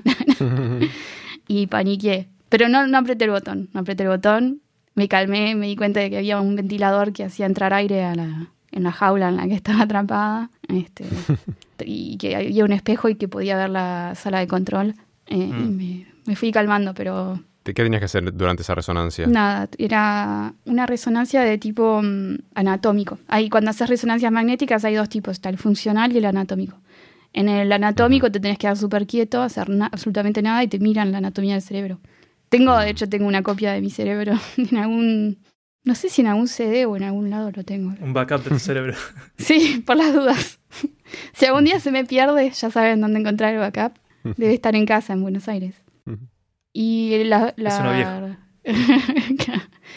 la resonancia funcional es cuando miran qué áreas del cerebro se activan según la actividad cerebral que estás teniendo en el momento. Yo lo que hice fue, fue anatómica, así que no hice nada. es eso. Yo no participé de ningún estudio con psicodélicos, pero tengo muchos amigos que participaron de muchos estudios con psicodélicos, ¿Así? tal vez sin la parte del estudio. Kate Barbacini en Instagram pregunta, ¿qué cosas hacen sin dar vueltas? Es decir, sin meter la cabeza al asunto en automático. Yo tengo una historia sobre esto que... ¿Vieron como cuando eh, tenés un, un calefón, viste? No sé, si alguien se va a duchar y después alguien va y lava los platos al mismo tiempo, como que le sale agua fría, ¿no? Es como que están compartiendo el agua, se divide el agua caliente o algo, ¿no? No sé cómo funciona exactamente. Entonces es algo que es como reglas de convivencia, no abrir el agua caliente de la cocina cuando alguien se está duchando. Sí. Pero algo parecido pasa con internet, ¿no? O sea, si vos estás bajándote unos torrents o algo y alguien quiere jugar juegos eh, online, por ahí le va a afectar el ping, ¿no? Y Sí. va a estar lag. Eh, y una vez se me cruzaron los cables y eh, yo antes convivía con una amiga y se entró a duchar y lo primero que hice, yo agarré y cerré los torrents.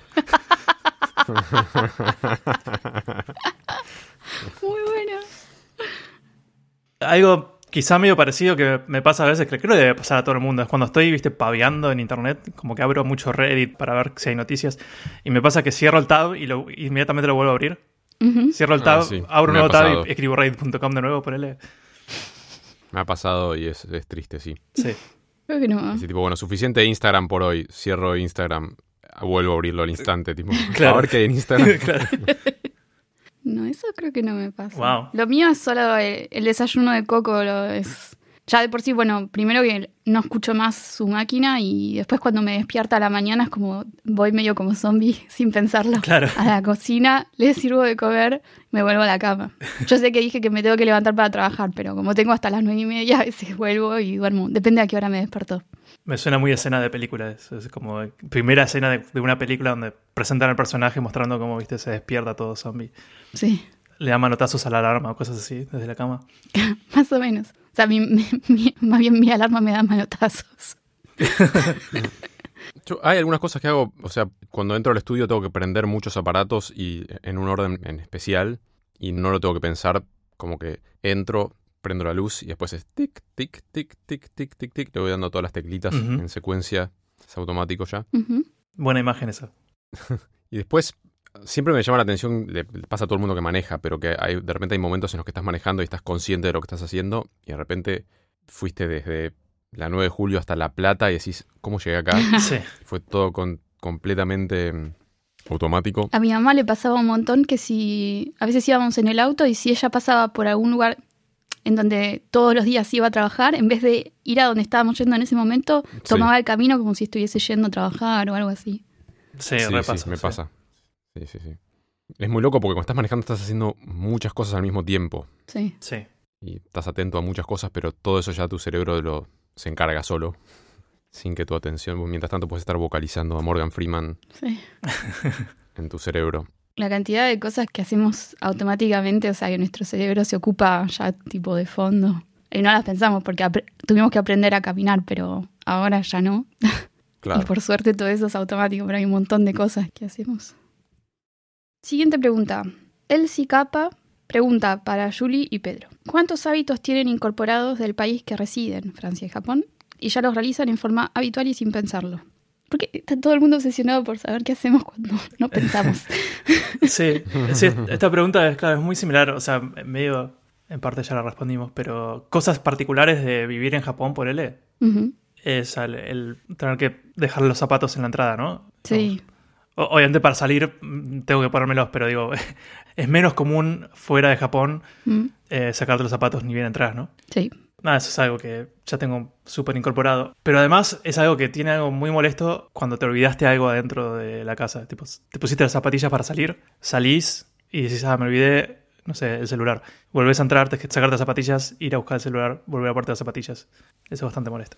Un problema adicional que es como un maleficio que si les cuento esto por ahí se los voy a contagiar, pero es que yo considero que los cordones de las zapatillas son algo muy sucio porque a veces se desatan y pasaste por un baño público, por la calle, lo que sea. Entonces, típicamente cuando me ato los cordones después me gusta lavarme las manos. Sí, Y en esa situación en la que estás saliendo de tu casa, te pusiste los zapatos, te lavaste las manos y de repente te acordás que... O sea, para empezar es muy difícil lavarte las manos porque ya tenés los zapatos puestos. Entonces tendrías que entrar tipo en puntitas de pie hasta el baño. o algo. y después si te lo tienes que sacar y volver a poner, es como otra vez. Perdón, esto fue una invitación a cómo funciona mi cerebro. El truco ahí, Javier, es lo que hacen los japoneses que... Guantes. No, no guantes, sino... ¿Cómo se llama? El cazador.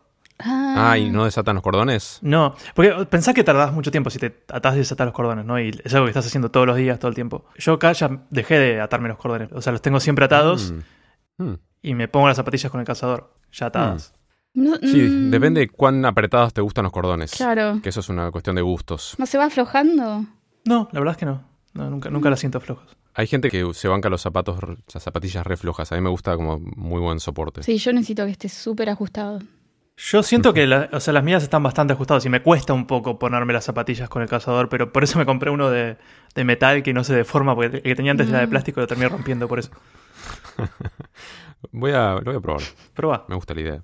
Y yo acá creo que en Francia, antes del COVID, porque ahora las cosas cambiaron mucho, pero antes del COVID eran los dos besos. En Argentina, generalmente nos damos un beso en el cachete derecho. ¿Qué específica? Sí, Sí, nunca había pensado. no, pero es así. Es, es cierto. Para ambos es el derecho. Sí, sí. Es uno solo y es en el cachete derecho. Si, la, si te equivocas, eh, Correcto. pasan cosas incómodas. Ya pasa alguien, sí. Es verdad. Y mm, en Francia, en general, depende de la región, pero son dos o tres o cuatro besos, pero en general dos besos. En París. Cuatro. Sí, hay lugares en donde es cuatro. Te lleva un rato saludar a la gente. ¿Y por cuál empiezan? Derecha, derecha, izquierda, derecha, izquierda. Y yo me, me había reacostumbrado. Ahora con el COVID se acabó. Nadie más se da un beso, se acabó completamente. ¿En serio? Bueno, si voy a la de mis primos, ponele, pero si no, muy, muy raro. Qué bien. Acá se volvió el beso muy, muy rápido, lamentablemente. Ah, Se volvió con toda. pero es lindo. O sea, yo extraño un poco darle besos a la gente, no sé. Y bueno, y se perdió ahora, pero eso, y cuando volví a Argentina me recostaba dar un solo beso y no hacer el gesto de dar el segundo, y ahí era muy incómodo.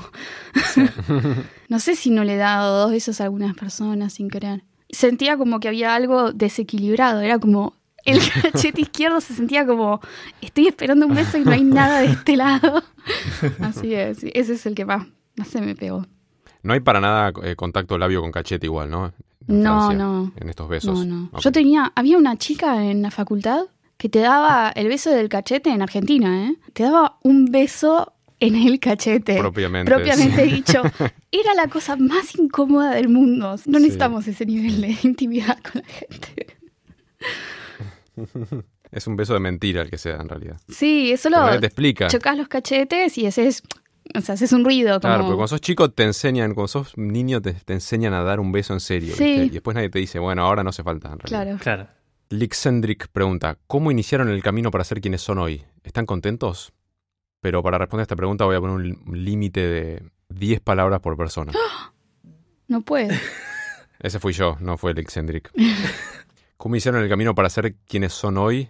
Nací donde me tocó nacer, son cinco. ¿Y están contentos? Bastantes veces sí, a veces no. No sé si ahí me pasé por una palabra. Pedro. Creo que me tengo que disculpar con Lixandric, pero no es no puedo responder a esta pregunta. O sea, lo mismo, sí, nací. Es como que no hubo un punto en que decidí, bueno, ahora quiero ser esta persona y empecé un camino. Si no crees en, la- en el libre albedrío, entonces es todo donde te tocó nacer y ya. Claro, Toda claro. la configuración de moléculas. Eh, Sí, yo creo que es eso. O sea, te puedo contar la historia de mi vida, pero de nuevo, eso, eso es mucho más que un solo episodio. Es, se llevaría un buen rato. ¿Estás contento? Ah, sí, sí, bastante, sí. Bien, qué bueno. Salud. Julie. Sí, yo también estoy contenta. Aunque yo, yo cambio, yo cambio de carrera cada cinco años, pero sí, me- estoy feliz ahora. Ah, inici- iniciando nuevos caminos. Sí, me aburro rápido, me parece. Pero no, sí, sí, estoy al menos con lo que estoy haciendo ahora y con mi vida en general. Finalmente mi vida está como estable, lo cual no fue durante muchos años tras mudarme a Francia y ahora me siento contenta. Creo que sí. Buenísimo. Mazeltov. Roisato O en Instagram pregunta: ¿Cuál es su serie favorita? Pregunta para los tres. Yo creo que probablemente ya contestamos varias veces y no sé si siempre habré dado la misma respuesta, pero tengo varias. Poner South Park es una que cito muy a menudo en este podcast incluso. Series de anime me gusta mucho Cowboy Bebop Mm. y otra que se llama Furikuri, que son series muy viejas ya. Y últimamente Javier me hizo conocer Severance, que hablamos en un episodio. Y Dio para todo un episodio. digo para todo un episodio y, y es una gran serie. La recomiendo a todo el mundo. Y por último, no sé, hay una serie de YouTube que se llama Don't Hug Me, I'm Scared. Eh, no me abraces, tengo miedo. Que es, eh, parece como una serie de Jim Henson, se llama, el de los Muppets. Sí. estilo así. Pero medio siempre tiene un vuelco medio perturbador en cada episodio. Pero es comedia y es, es comedia Sí. medio oscura por momentos, pero muy mi estilo. Me gusta. Eh, para mí, creo que mi favorita favorita es Malcolm in the Middle. Gran serie. No sé si tiene... No la vi. ¿No la viste? ¡Oh! Tenés que No. verla. Es lo más. De ahí sale... Bueno, de ahí lo conocí al tipo de... ¿Cómo se llama? El actor de... Brian Cranston, Sí, el de Breaking Bad, es el protagonista en Breaking Bad. ese. Ah, Y me gusta mucho su personaje en Malcolm in the Middle. Que es 180 grados, completamente lo opuesto a- sí. sí, al personaje que hacen en Breaking Bad. Mm. Y si no, si no es esa, yo también voy a dar una respuesta aburrida acá, que es las 10 primeras series de Los Simpsons. Pero todavía Sí. me gustan. Si ve- veo esos episodios, los viejos episodios, todavía me hacen reír. Los nuevos no, pero... Sí, bueno, es, creo que hay un consenso general de que los Simpsons este, empezaron súper bien las primeras, Sí. sí, las primeras 10 temporadas más o menos. mm. Los Simpsons medio que arrancaron en nuestras infancias, ¿no? Sí, Es tipo de cosa de los Sí. noventas. sí. O sea, empezar a empezar creo que fines de los 80s. Mm. Ajá. Porque empezaron como eran un segmento de otro programa de televisión y después Mm. le dieron su propio espacio, hicieron una serie dedicada. Pero creo que eso era, creo que ni siquiera en los 90 eran, creo que todavía los 80 pero puedo estar mintiendo. Y, ¿sabes, Pedro? Tengo una amiga que acaba de tener su cuarto hijo, Sí, todos varones. Así es. sí. Malcolm in the es... Bart, Milhouse. y No, no, es en ref- Barney y. No, no, en referencia a Malcolm in the es una, en no te expliqué qué es, o sea, tenés que verla igual la serie, pero la- es una serie que es una comedia y es sobre una familia, Es el formato de los Simpsons, pero en la vida real, ¿no? claro, pero los hijos son todos varones Cierto, y, sí. y Ajá. es un caos y la vida de mi amiga es un poco así, así que es muy, muy bueno, recomendada, Muy recomendable. Yo sigo sintiendo que mi serie favorita debe ser Seinfeld. Sí. muy buena, y, sí. y Severance se ganó un buen lugar en mi corazón también. Muy buenas. Miranda Torrellas pregunta, ¿cuán conectados se sienten con ustedes mismos en el sentido más profundo del ser? Ah, Yo me siento conectada. A veces demasiado, me gustaría desconectar, pero Sí, creo que en todo momento estás conectado con algún aspecto de vos mismo, ¿no? Pero por ahí en algún momento estás conectado con, el- con un costado obsesivo de algo. De... sí, pero las obsesiones vienen de dentro tuyo también. Exacto, por eso. Y si estás... ¿Qué sería no estar conectado? O sea, si estás justamente tipo en Instagram perdiendo el tiempo, ¿estás desconectado de vos mismo? mm. ¿O estás conectado con tu costado que le gusta la gratificación inmediata, Ah, la pavadita de Instagram? no sé. y quiere encontrar cosas nuevas. Pero yo reformularía esta pregunta, pero aunque no, no me toca a mí hacer preguntas, pero la pregunta sería, ¿hacen algo para sentirse más conectados con ustedes mismos? ¿Toman algún paso? Mm, Es un buen ángulo. Igual, sí, a mí, a mí me cuesta mucho porque es el tipo de como reflexiones que no suelo hacer, así que no. Nunca me lo pregunté, no, no tengo una respuesta tampoco. Pero, o sea, eso que decís, eh, hacer algo para sentirse más conectados con uno mismo, es como lo que siento que mucha gente que hace ponerle meditación en parte busca, ¿no? Y si bien no tengo nada en contra de la meditación y, y parece ser algo que funciona muy bien para muchísima gente, yo nunca me causó mucho interés. Pero la meditación me parece que no es eso, sino es más bien estar conectado con el presente. Sí. Claro, por eso es como con un aspecto de vos mismo, ¿no? Sí, yo creo que la idea de la meditación es poder estar concentrado en algo sin que todo te distraiga. O sea, tratar de, de tener un poco los pensamientos obtrusivos, eh, intrusivos. ¿Intrusivos? Eso suena mejor. Em, y poder estar como concentrado en algo y eso es- está bueno cuando, tipo, si tenés todo el tiempo la cabeza en las nubes, está bueno poder estar conectado con lo que estás haciendo ahora y estar consciente de lo que estás haciendo ahora. Que es distinto que estar conectado con vos mismo, no sé Claro. que tiene una ventaja para la gente que tiene ansiedad, por ejemplo. Muchas veces la ansiedad viene de estar pensando en el pasado o en el futuro y no estar pensando en las cosas que estás haciendo ahora y capaz que, no sé, te distraes y, no sé, haces cualquier cosa en el trabajo. Sí, como que la técnica de mindfulness, sin, no pretendo entenderla, pero es como que siento que tiene que ver con poner un nivel de metacognicencia en el cual estás más consciente de qué cosas están atravesando tu conciencia en Sí. ese determinado momento. Entonces no sé si eso es más vos o menos vos, es solo como decir, es como medio una especie de forma de separar la emocionalidad de todo lo que está atravesando tu conciencia, porque si no como que estás medio sujeto emocionalmente a lo que tu conciencia te va sirviendo Sí. en el plato. Igual en respuesta a la pregunta que vos reformulaste, que me gustó más. Sí.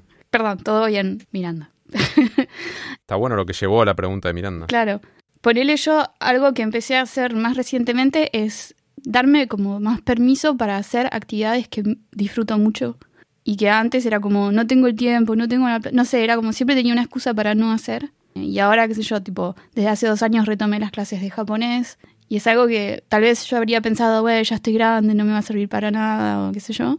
Y ahora es como, no, tengo ganas, lo hago. Y tipo, dedicarle tiempo. También hago dibujo y pintura y trato de poner un, un momento en la semana en el que sé que lo puedo hacer y eso me ayuda, digamos, de alguna forma a conectarme conmigo misma en el sentido de que Sí. son las cosas que yo quisiera hacer y a veces uno se olvida, está mucho trabajando y haciendo cosas tipo como compromisos sociales y se, olvida de hacer, claro, y te olvidas de hacer las cosas que querés. El pelo. Y la vida es corta. Buena respuesta. Salud. Amén. Sharif0403 pregunta, ¿cómo hacen para encontrar noticias tan variadas e interesantes para comentar? Saludos. Eh, yo escucho muchos podcasts y a veces robo ideas de otros podcasts o cosas que me quedan picando en la cabeza. Eh, también voy caminando por la vida y pienso en algo. Te diría que casi siempre le digo algo a Guille y ella me dice, eso es muy pixel, y ahí lo noto. O sea que es ella la que trae los temas. Sí. Em, La Ghostwriter. de- la Ghostwriter. Eso básicamente. Sí, o sea, a ver, hay muchas noticias que diría que, digamos, no son para nada difíciles de encontrar, que hacemos muy seguido cosas como del espacio, no sé, hay una nueva misión de la NASA o algo así, obviamente tenemos que comentar algo sobre eso, ¿no? Cuando son cosas más, un poco más oscuras por ahí, yo saco muchas de esas cosas de un sitio que se llama Hacker News, Mm, que es, es un sitio, es como, es como Reddit, pero sin imágenes, sin videos, es más como solo artículos. Es un poco más rescatado en varios aspectos. No hay memes, no hay chistes, pero se llama Hacker News porque está medio orientado a programadores, pero tienen, hay muchas noticias que salen ahí que no tienen nada que ver con programación, que son cosas como, no sé, nuevo descubrimiento arqueológico, por ejemplo, que a veces son solo fascinantes para cualquiera. Y también Reddit, mucho, muchas cosas las saco de Reddit.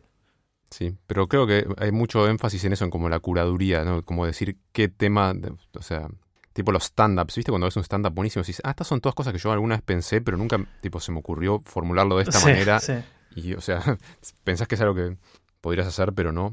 sí. No digo que sea lo mismo con este podcast, creo que sí, esto lo puede hacer cualquier persona, pero, pero sí están como en reconocer lo interesante de un tema. Sí. Fernando Calvi en Instagram pregunta: Entiendo que los dos ya no viven más en Argentina. ¿Qué tal diferente es el día a día? Supongo que está hablando de Yuri y yo. ¿Y mm. Yuri? Yo diría que mi día a día es bastante parecido. O sea, la vida en Francia no es muy distinta a la vida en Argentina. No, trabajo, como, duermo. Pero acá nadie trabaja, nadie tiene trabajo, nadie tiene comida y nadie puede dormir. María Julia, Pues, estamos en crisis. Es un quilombo. eh, supongo que lo, que lo distinto. Acá también hay crisis todo el tiempo. No, no es el mismo nivel de crisis, es distinto. Pero la gente hace muchas manifestaciones. O sea, acá todo el tiempo hay una manifestación a un lado. Lo, en lo que más me cambia en el día a día, creo, es la calidad del transporte público. Acá es impecable. O sea, los franceses se van a quejar igual, les, gusta quejarse, pero comparado a la Argentina no hay nada, no tiene comparación. Acá tipo tenés un, pasa un subte cada 3, 4 minutos, o sea, en hora pico puede ser que sea cada 2 minutos. Y en las peores horas bajas, tal vez cada 8, 10 minutos, pero pasan muy bien. Muy raramente hay problemas en el metro. Eh, también hay una red de bondis que funciona bien, aunque un poco menos bien que el metro. Y yo en Argentina estaba acostumbrada a pasar, tenías que agregarle a cualquier trayecto, le tenías que agregar como una hora de incertidumbre. Entonces uno, ¿quién va a llegar a horario si no sabes si vas a llegar a horario? Entonces la gente llega tarde o temprano, no importa. Por eso son- supongo que somos más flexibles con, con los horarios. Pero eso es tipo el impacto más grande de mi vida. Eso y la, un poco la seguridad. No es que yo sintiera muchísima inseguridad en Argentina, pero como mujer tenés tus preocupaciones diarias y acá no las tengo. Y la gente acá dice que hay mucha agresión sexual en la calle, qué sé yo, pero a, a mí no me pasó, tal vez ya estoy vieja. Este, pero no me, nadie me dice nada. Tengo una amiga que me dice que, que cree que sí me dicen cosas y que yo no las entiendo. Puede ser. Pero tengo esa ventaja, en mi cabeza nada pasa. O sea, acá puedo salir tranquila a la noche sabiendo que no, o sea, que, que voy a volver a casa y me puedo poner un vestido o una pollera y no, no estoy llamando problemas a mi vida. En mi caso, si- siento que por ahí no, no es tan diferente el día a día. O sea, son, son diferentes, obviamente, las cosas que como, un poco las, las salidas típicas, porque acá no se acostumbra mucho ponerle juntarse en casas de amigos. Si salís, generalmente es, eh, no sé, algún lugar público. Mm. Después, no sé, o sea, salís a divertirte por ahí, la gente, viste, va, no sé, al karaoke, ponele, que es algo que allá no existe. No es el día a día, porque no lo hago todos los días, pero por ahí una vez por mes voy al karaoke. Después, obviamente, eh, lo que dijo Yuri de ponerle no tener que preocuparme por la inseguridad. O sea, Japón realmente creo que es, no sé si el país más seguro del mundo o rosa. Entonces es- es- me da mucha calma con muchas cosas, ¿no? O sea, puedo ir a, a un café y estoy con la laptop trabajando ahí. Y si tengo que ir al baño, dejo la laptop en la mesa y sé que cuando vuelva va a seguir estando allá. Ah, Wow. wow, acá no. no, acá, acá eso, eso sí me, o sea, me da un, sobre todo como argentino, me da un toque de paranoia igual, pero, pero lo he hecho algunas veces, nunca pasó nada y otra gente también lo hace, o sea, no, nadie piensa que te lo van a, a robar. Mm.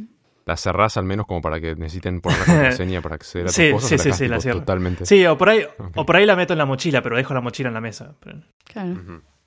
Que es más o menos lo ¿Y mismo. la billetera? No, la billetera está- la tengo en el bolsillo. Ah. Mm.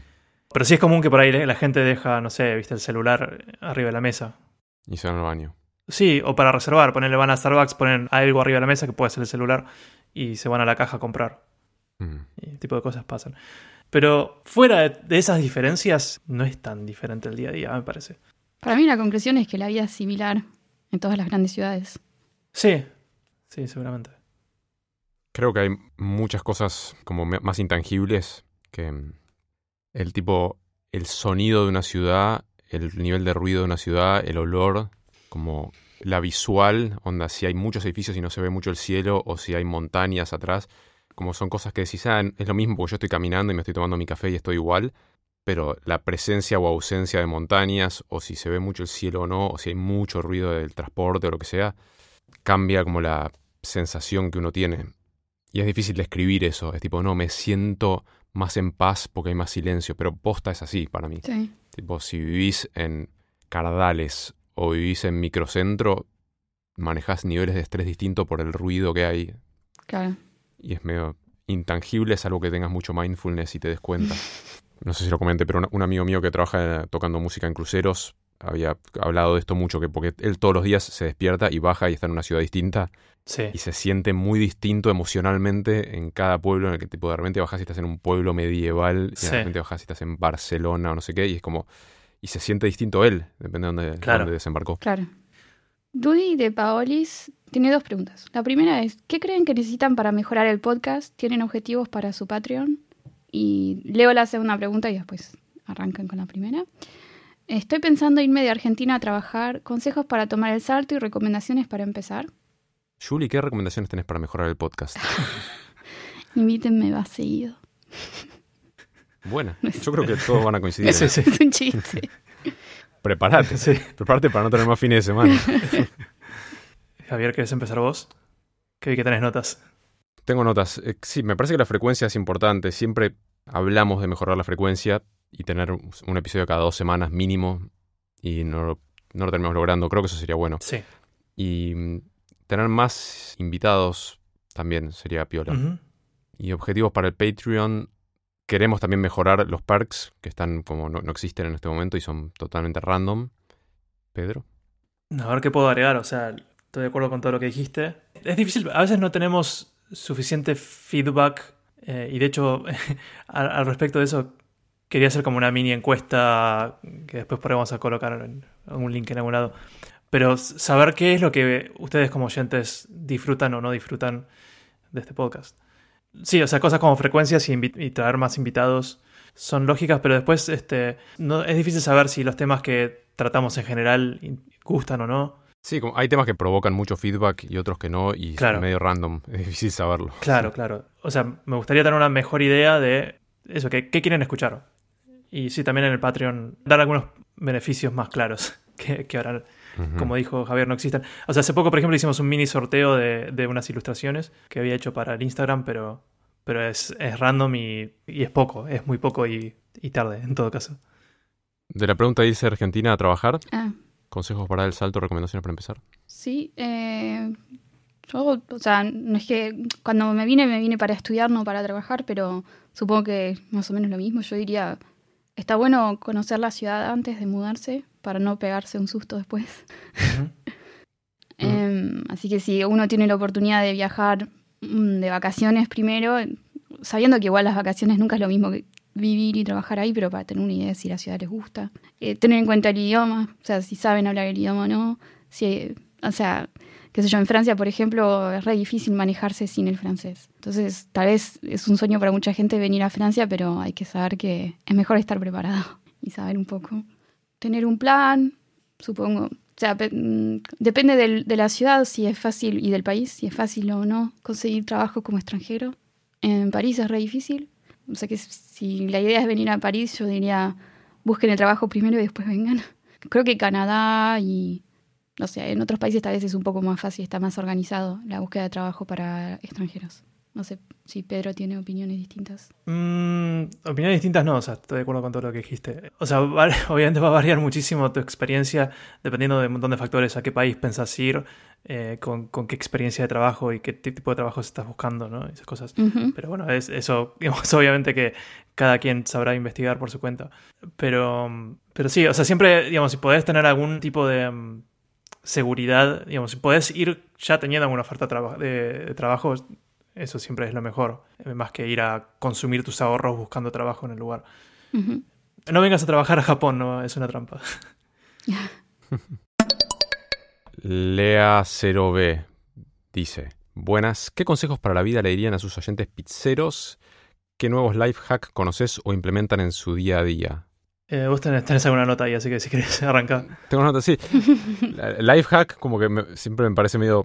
Como que es algo medio así de, de la cultura de internet, ¿no? Y en Instagram siempre hay videitos que te muestran cosas que parecen medio atractivas y hay cosas que empecé a emplear. Nos estamos por mudar pronto y había un video dando vueltas de una señora que guardaba tipo las frazadas en una bolsa, después metía la aspiradora dentro de la bolsa y sacaba todo el aire y la bolsa se achica un montón. Y tipo ese Sí. mismo día tuve que guardar sábanas en bolsas y fue tipo, ah, life hack. Tipo, no, no es un life hack, pero packing hack. Y lo hice y fue buenísimo, tipo. O está lleno de videitos de gente, tipo recetas que te las muestran en 30 segundos. Y es como. bueno, en verdad cambié la pregunta de repente. Ahora voy estoy hablando de hacks de internet random. eh, así que no importa. No, bueno, un hack por ahí es em, las cosas que. la comida que no quiero comer porque no es sana, no la compro. Trato de no comprarla. Entonces, sé que me encantaría tener galletitas y alfajores siempre, pero si no los compro, no los como. Entonces trato de, Ah, de una, sí, no- sí. no comprarlos. Es clave no tenerlo en la casa. Sí. Sí. Y la otra también de lo alimenticio es tratar de cenar lo más temprano posible, como bien alejado del horario de ir a dormir. Es un... ¿No te da hambre de nuevo antes de dormir? Bueno, tampoco ceno seis horas antes de ir a dormir, pero sí, por- a veces un poquito y, y, bueno, y por ahí comes una cosita más, una fruta, un Mm. heladito con dulce de leche, ¿no? y aunque te tomes un heladito, es menos grave que haber cenado e irte a dormir con la panza llena. Es mi humilde opinión no médica. ¿Ustedes? Creo que el único que tengo, dos. Uno es, ya lo dije como tres veces acá hoy, es la máquina de la comida al gato. Nunca más le den comida al gato todo lo que les pida, nunca más. Pongan una máquina y que se las arregle con la máquina. Y no, no, es, es crucial para despegar ese, como esa obsesión que tiene el gato de despertarte. Pero el otro que tengo, que no sé si es un gran hack, pero en el baño siempre tengo uno de estos escurridores como de los que se usan para limpiar las ventanas, uno chiquito. Sí. Y cuando salgo de la ducha, como está todo húmedo del vapor de ducha, lo paso en el vidrio del, del espejo y mi espejo siempre está limpio. ¿Sabes que yo estoy haciendo lo mismo? Y Ah, sí, muy es- bien. eh, funciona muy bien. Hacks de viejos. ese. sí, de una. Hablando de de hacks de, de baño. Bueno, hace mm, un tiempo me compré un, un parlantito Bluetooth. Tengo eso y un, un estuche para el celular que es eh, impermeable. Eh, entonces lo que hago es tipo, veo un video mientras me ducho y lo pongo con... yo creo, yo creo, creo, que, o sea, es medio, sí, o sea, hay mucha gente que usa su momento de ducha para reflexión y es como, es un buen momento para, hablando de la pregunta anterior, de conectarse con uno mismo, ¿no? Pero no sé, yo prefiero estar conectado con YouTube. no, igual no, siempre lo hago, no siempre, no siempre veo eh, video mientras me ducho, pero como además me afeito en la ducha y cuando me afeito me lleva mucho más tiempo, para no embolarme, sí, ahí como que pongo algún video. ¿Tenés un espejo en la ducha? Tengo un espejo en la ducha, sí. Y un escurridor. Tengo un espejo, un escurridor. Bueno, o sea... Tu ducha está llena de cosas, parlante de Bluetooth, que, tu pack para el celular, espejo, escurridor. un sillón. es tipo Kramer que le gusta vivir en hacer todo en la ducha, ¿se acuerdan? Sí, si hay algo que es muy bueno en Japón es eh, las duchas. O sea, sobre todo los departamentos más o menos recientes. O sea, si no es de los 80, pero si es de los últimos 20 años, eh, las duchas son increíbles acá. O sea, o sea, tiene un cuarto de ducha. O sea, por más que mi, departamento no es muy grande, tiene un cuarto de ducha separado con paredes magnéticas. Entonces puedo colgar o sea, el, estuche para el celular es magnético también. Entonces lo, pongo en la pared y es buenísimo. Tengo como un televisor. Bueno. Pero eso no cuenta de life hack a menos que, que se quiera mudar a, a Japón. O poner un un panel magnético en su ducha. Charlie en Instagram pregunta, ¿cómo están? Estoy con ganas de aprender a programar a mis 37 años. ¿Requiere matemática? Eh, mi respuesta es que no. Programar, o sea, va a depender de qué quieras programar, ¿no? Eh, podés ponerle tanta matemática como vos quieras o tanta matemática como requiera el problema que en el que estás trabajando. Pero si vas a trabajar en lo típico, que es como desarrollo web o cosas por el estilo, eh, creo que el nivel de matemática que necesitas es el nivel de primario. No pasa mucho más de multiplicación y división eh, en general. Y entender un, concepto muy vago de una lista, pero Sí, que no, eso ni siquiera es matemática. ¿sabes? Bueno, puedes pensar como un vector, pero no hace falta. No, no, claro, o sea, lo, lo, podés definir en términos matemáticos, pero es algo que, conceptualmente es, algo que todo el mundo entiende, ¿no? ni siquiera. Sí, sí. así que no, no, no, tengas miedo por ese lado porque no vas a enfrentarte, no vas a tener nada como, viste, el límite o cosas derivadas integrales, de nada por el estilo. Creo que en mi vida de programador jamás usé nada de eso. No, yo tampoco. No, estoy, estoy de acuerdo. Eh, yo arranqué mi carrera de programadora hace tres años, tengo 35, así que eh, no me parece la diferencia entre tener hace tres años, tenía 32, bueno, más o menos, hasta 37 no, no hay ninguna diferencia. No, se, se puede en cualquier momento de la vida. Sí. Siguiente pregunta en Twitter. Y es la última. Sí, es la última pregunta. Es Cook Podcast, UCUC Podcast. Hola amigos de Pixel, me gustaría saber cómo se preparan para el Mundial de Fútbol, sobre todo en Japón, ¿qué onda? Y por otro lado, ¿cuál fue su descubrimiento personal favorito del 2022? La primera parte es para Pedro, supongo. Sí, bueno, ya respondimos un poco algo parecido. Acá en Japón, eh, también lo respondí, ¿no? Como, o sea, estoy tratando de, tengo que averiguar cómo ver los partidos todavía. El otro día, el otro día fui, eh, con mi novia fuimos a, un, a una librería y me puse a leer un, una revista en japonés sobre el mundial y tenía toda una, una doble página dedicada a Messi. Eh, mm. pero, um, descubrimiento personal favorito del 2022. ¿Tienen alguno? No, no, sé ni qué es un descubrimiento personal. Yo creo que cualquier cosa que hayas descubierto que, te, haya servido este año, ¿no? La verdad que no sé, no sé si descubrí gran cosa este año. Javier. Estoy pensando, no, no, me preparé para esta. La, aspiradora en la bolsa de frazada junta. Sí, John contesta esa para todas. Este, aprendí a usar una sartén de acero inoxidable y estoy muy contento con mi sartén nueva. Ese fue un descubrimiento personal. Antes usaba una de teflón y no, no está bueno el teflón. O sea, me gustaría decir, eh, por ejemplo, algo que intenté descubrir y no descubrí. Es, eh, volviendo a la afeitada, Yo siempre me afeitaba con la Gillette típica de como, viste, varias hojas, tres hojas, cuatro hojas, la que sea que trae. Y, viste que están las, las, afeitadoras más a la antigua, que es una sola hoja. Sí. Y mm, hay como gente en internet que jura que es muchísimo mejor y que te puedes dar una genial afeitada y es mucho más barato porque esas hojas son muy baratas. Y la verdad es que no me funcionó. O sea, me terminé cortando la cara un montón y, y al final malísimo el resultado. Supongo que es mi técnica, pero me di por vencido. Así que ese fue mi no descubrimiento del 2022. Me compré todo el equipo porque, viste, tenés el, el cepillito, viste, el- Así. Sí. para batir la- el jabón para, para afeitada a la antigua. Sí. Y bueno, está ahí. Está todo imantado a tu pared del baño. No, pero está ahí en, en un estante en el baño y, y queda muy bonito, pero es decoración. Yo no tengo ningún descubrimiento excepto tal vez que hace poco me compré un buen sacapuntas de esos grandes que vienen como un compartimiento para atajar eh, las cosas y, y una manivela para rotar. Y creo que no hay vuelta atrás. No, no se puede sacar punta a un lápiz con otra cosa. Sacar punta a un Esto es lápiz. para tu- tus, pin- tus dibujos. Claro, es- es algo que, que no mucha gente hace últimamente, me parece.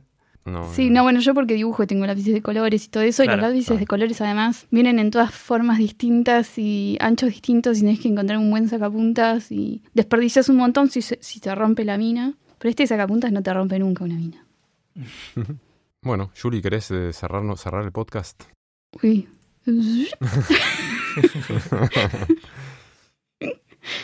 No sé cómo cerrarlo. No, nosotros tampoco sabemos. Estuvo muy bueno, invítame de nuevo. Chao, saluditos a todos. Gracias por venir. Muchas gracias por venir, Julie. Antes de cerrar, Ah, la encuesta. Va a haber link a una encuesta. Estén atentos al link y porfa contesten la encuesta que hizo Pedro, que está buena. Nos va a servir mucho. sí, será muy, muy agradecido. Contesten esta, encuesta por una chance para ganar un iPad. No, mentira.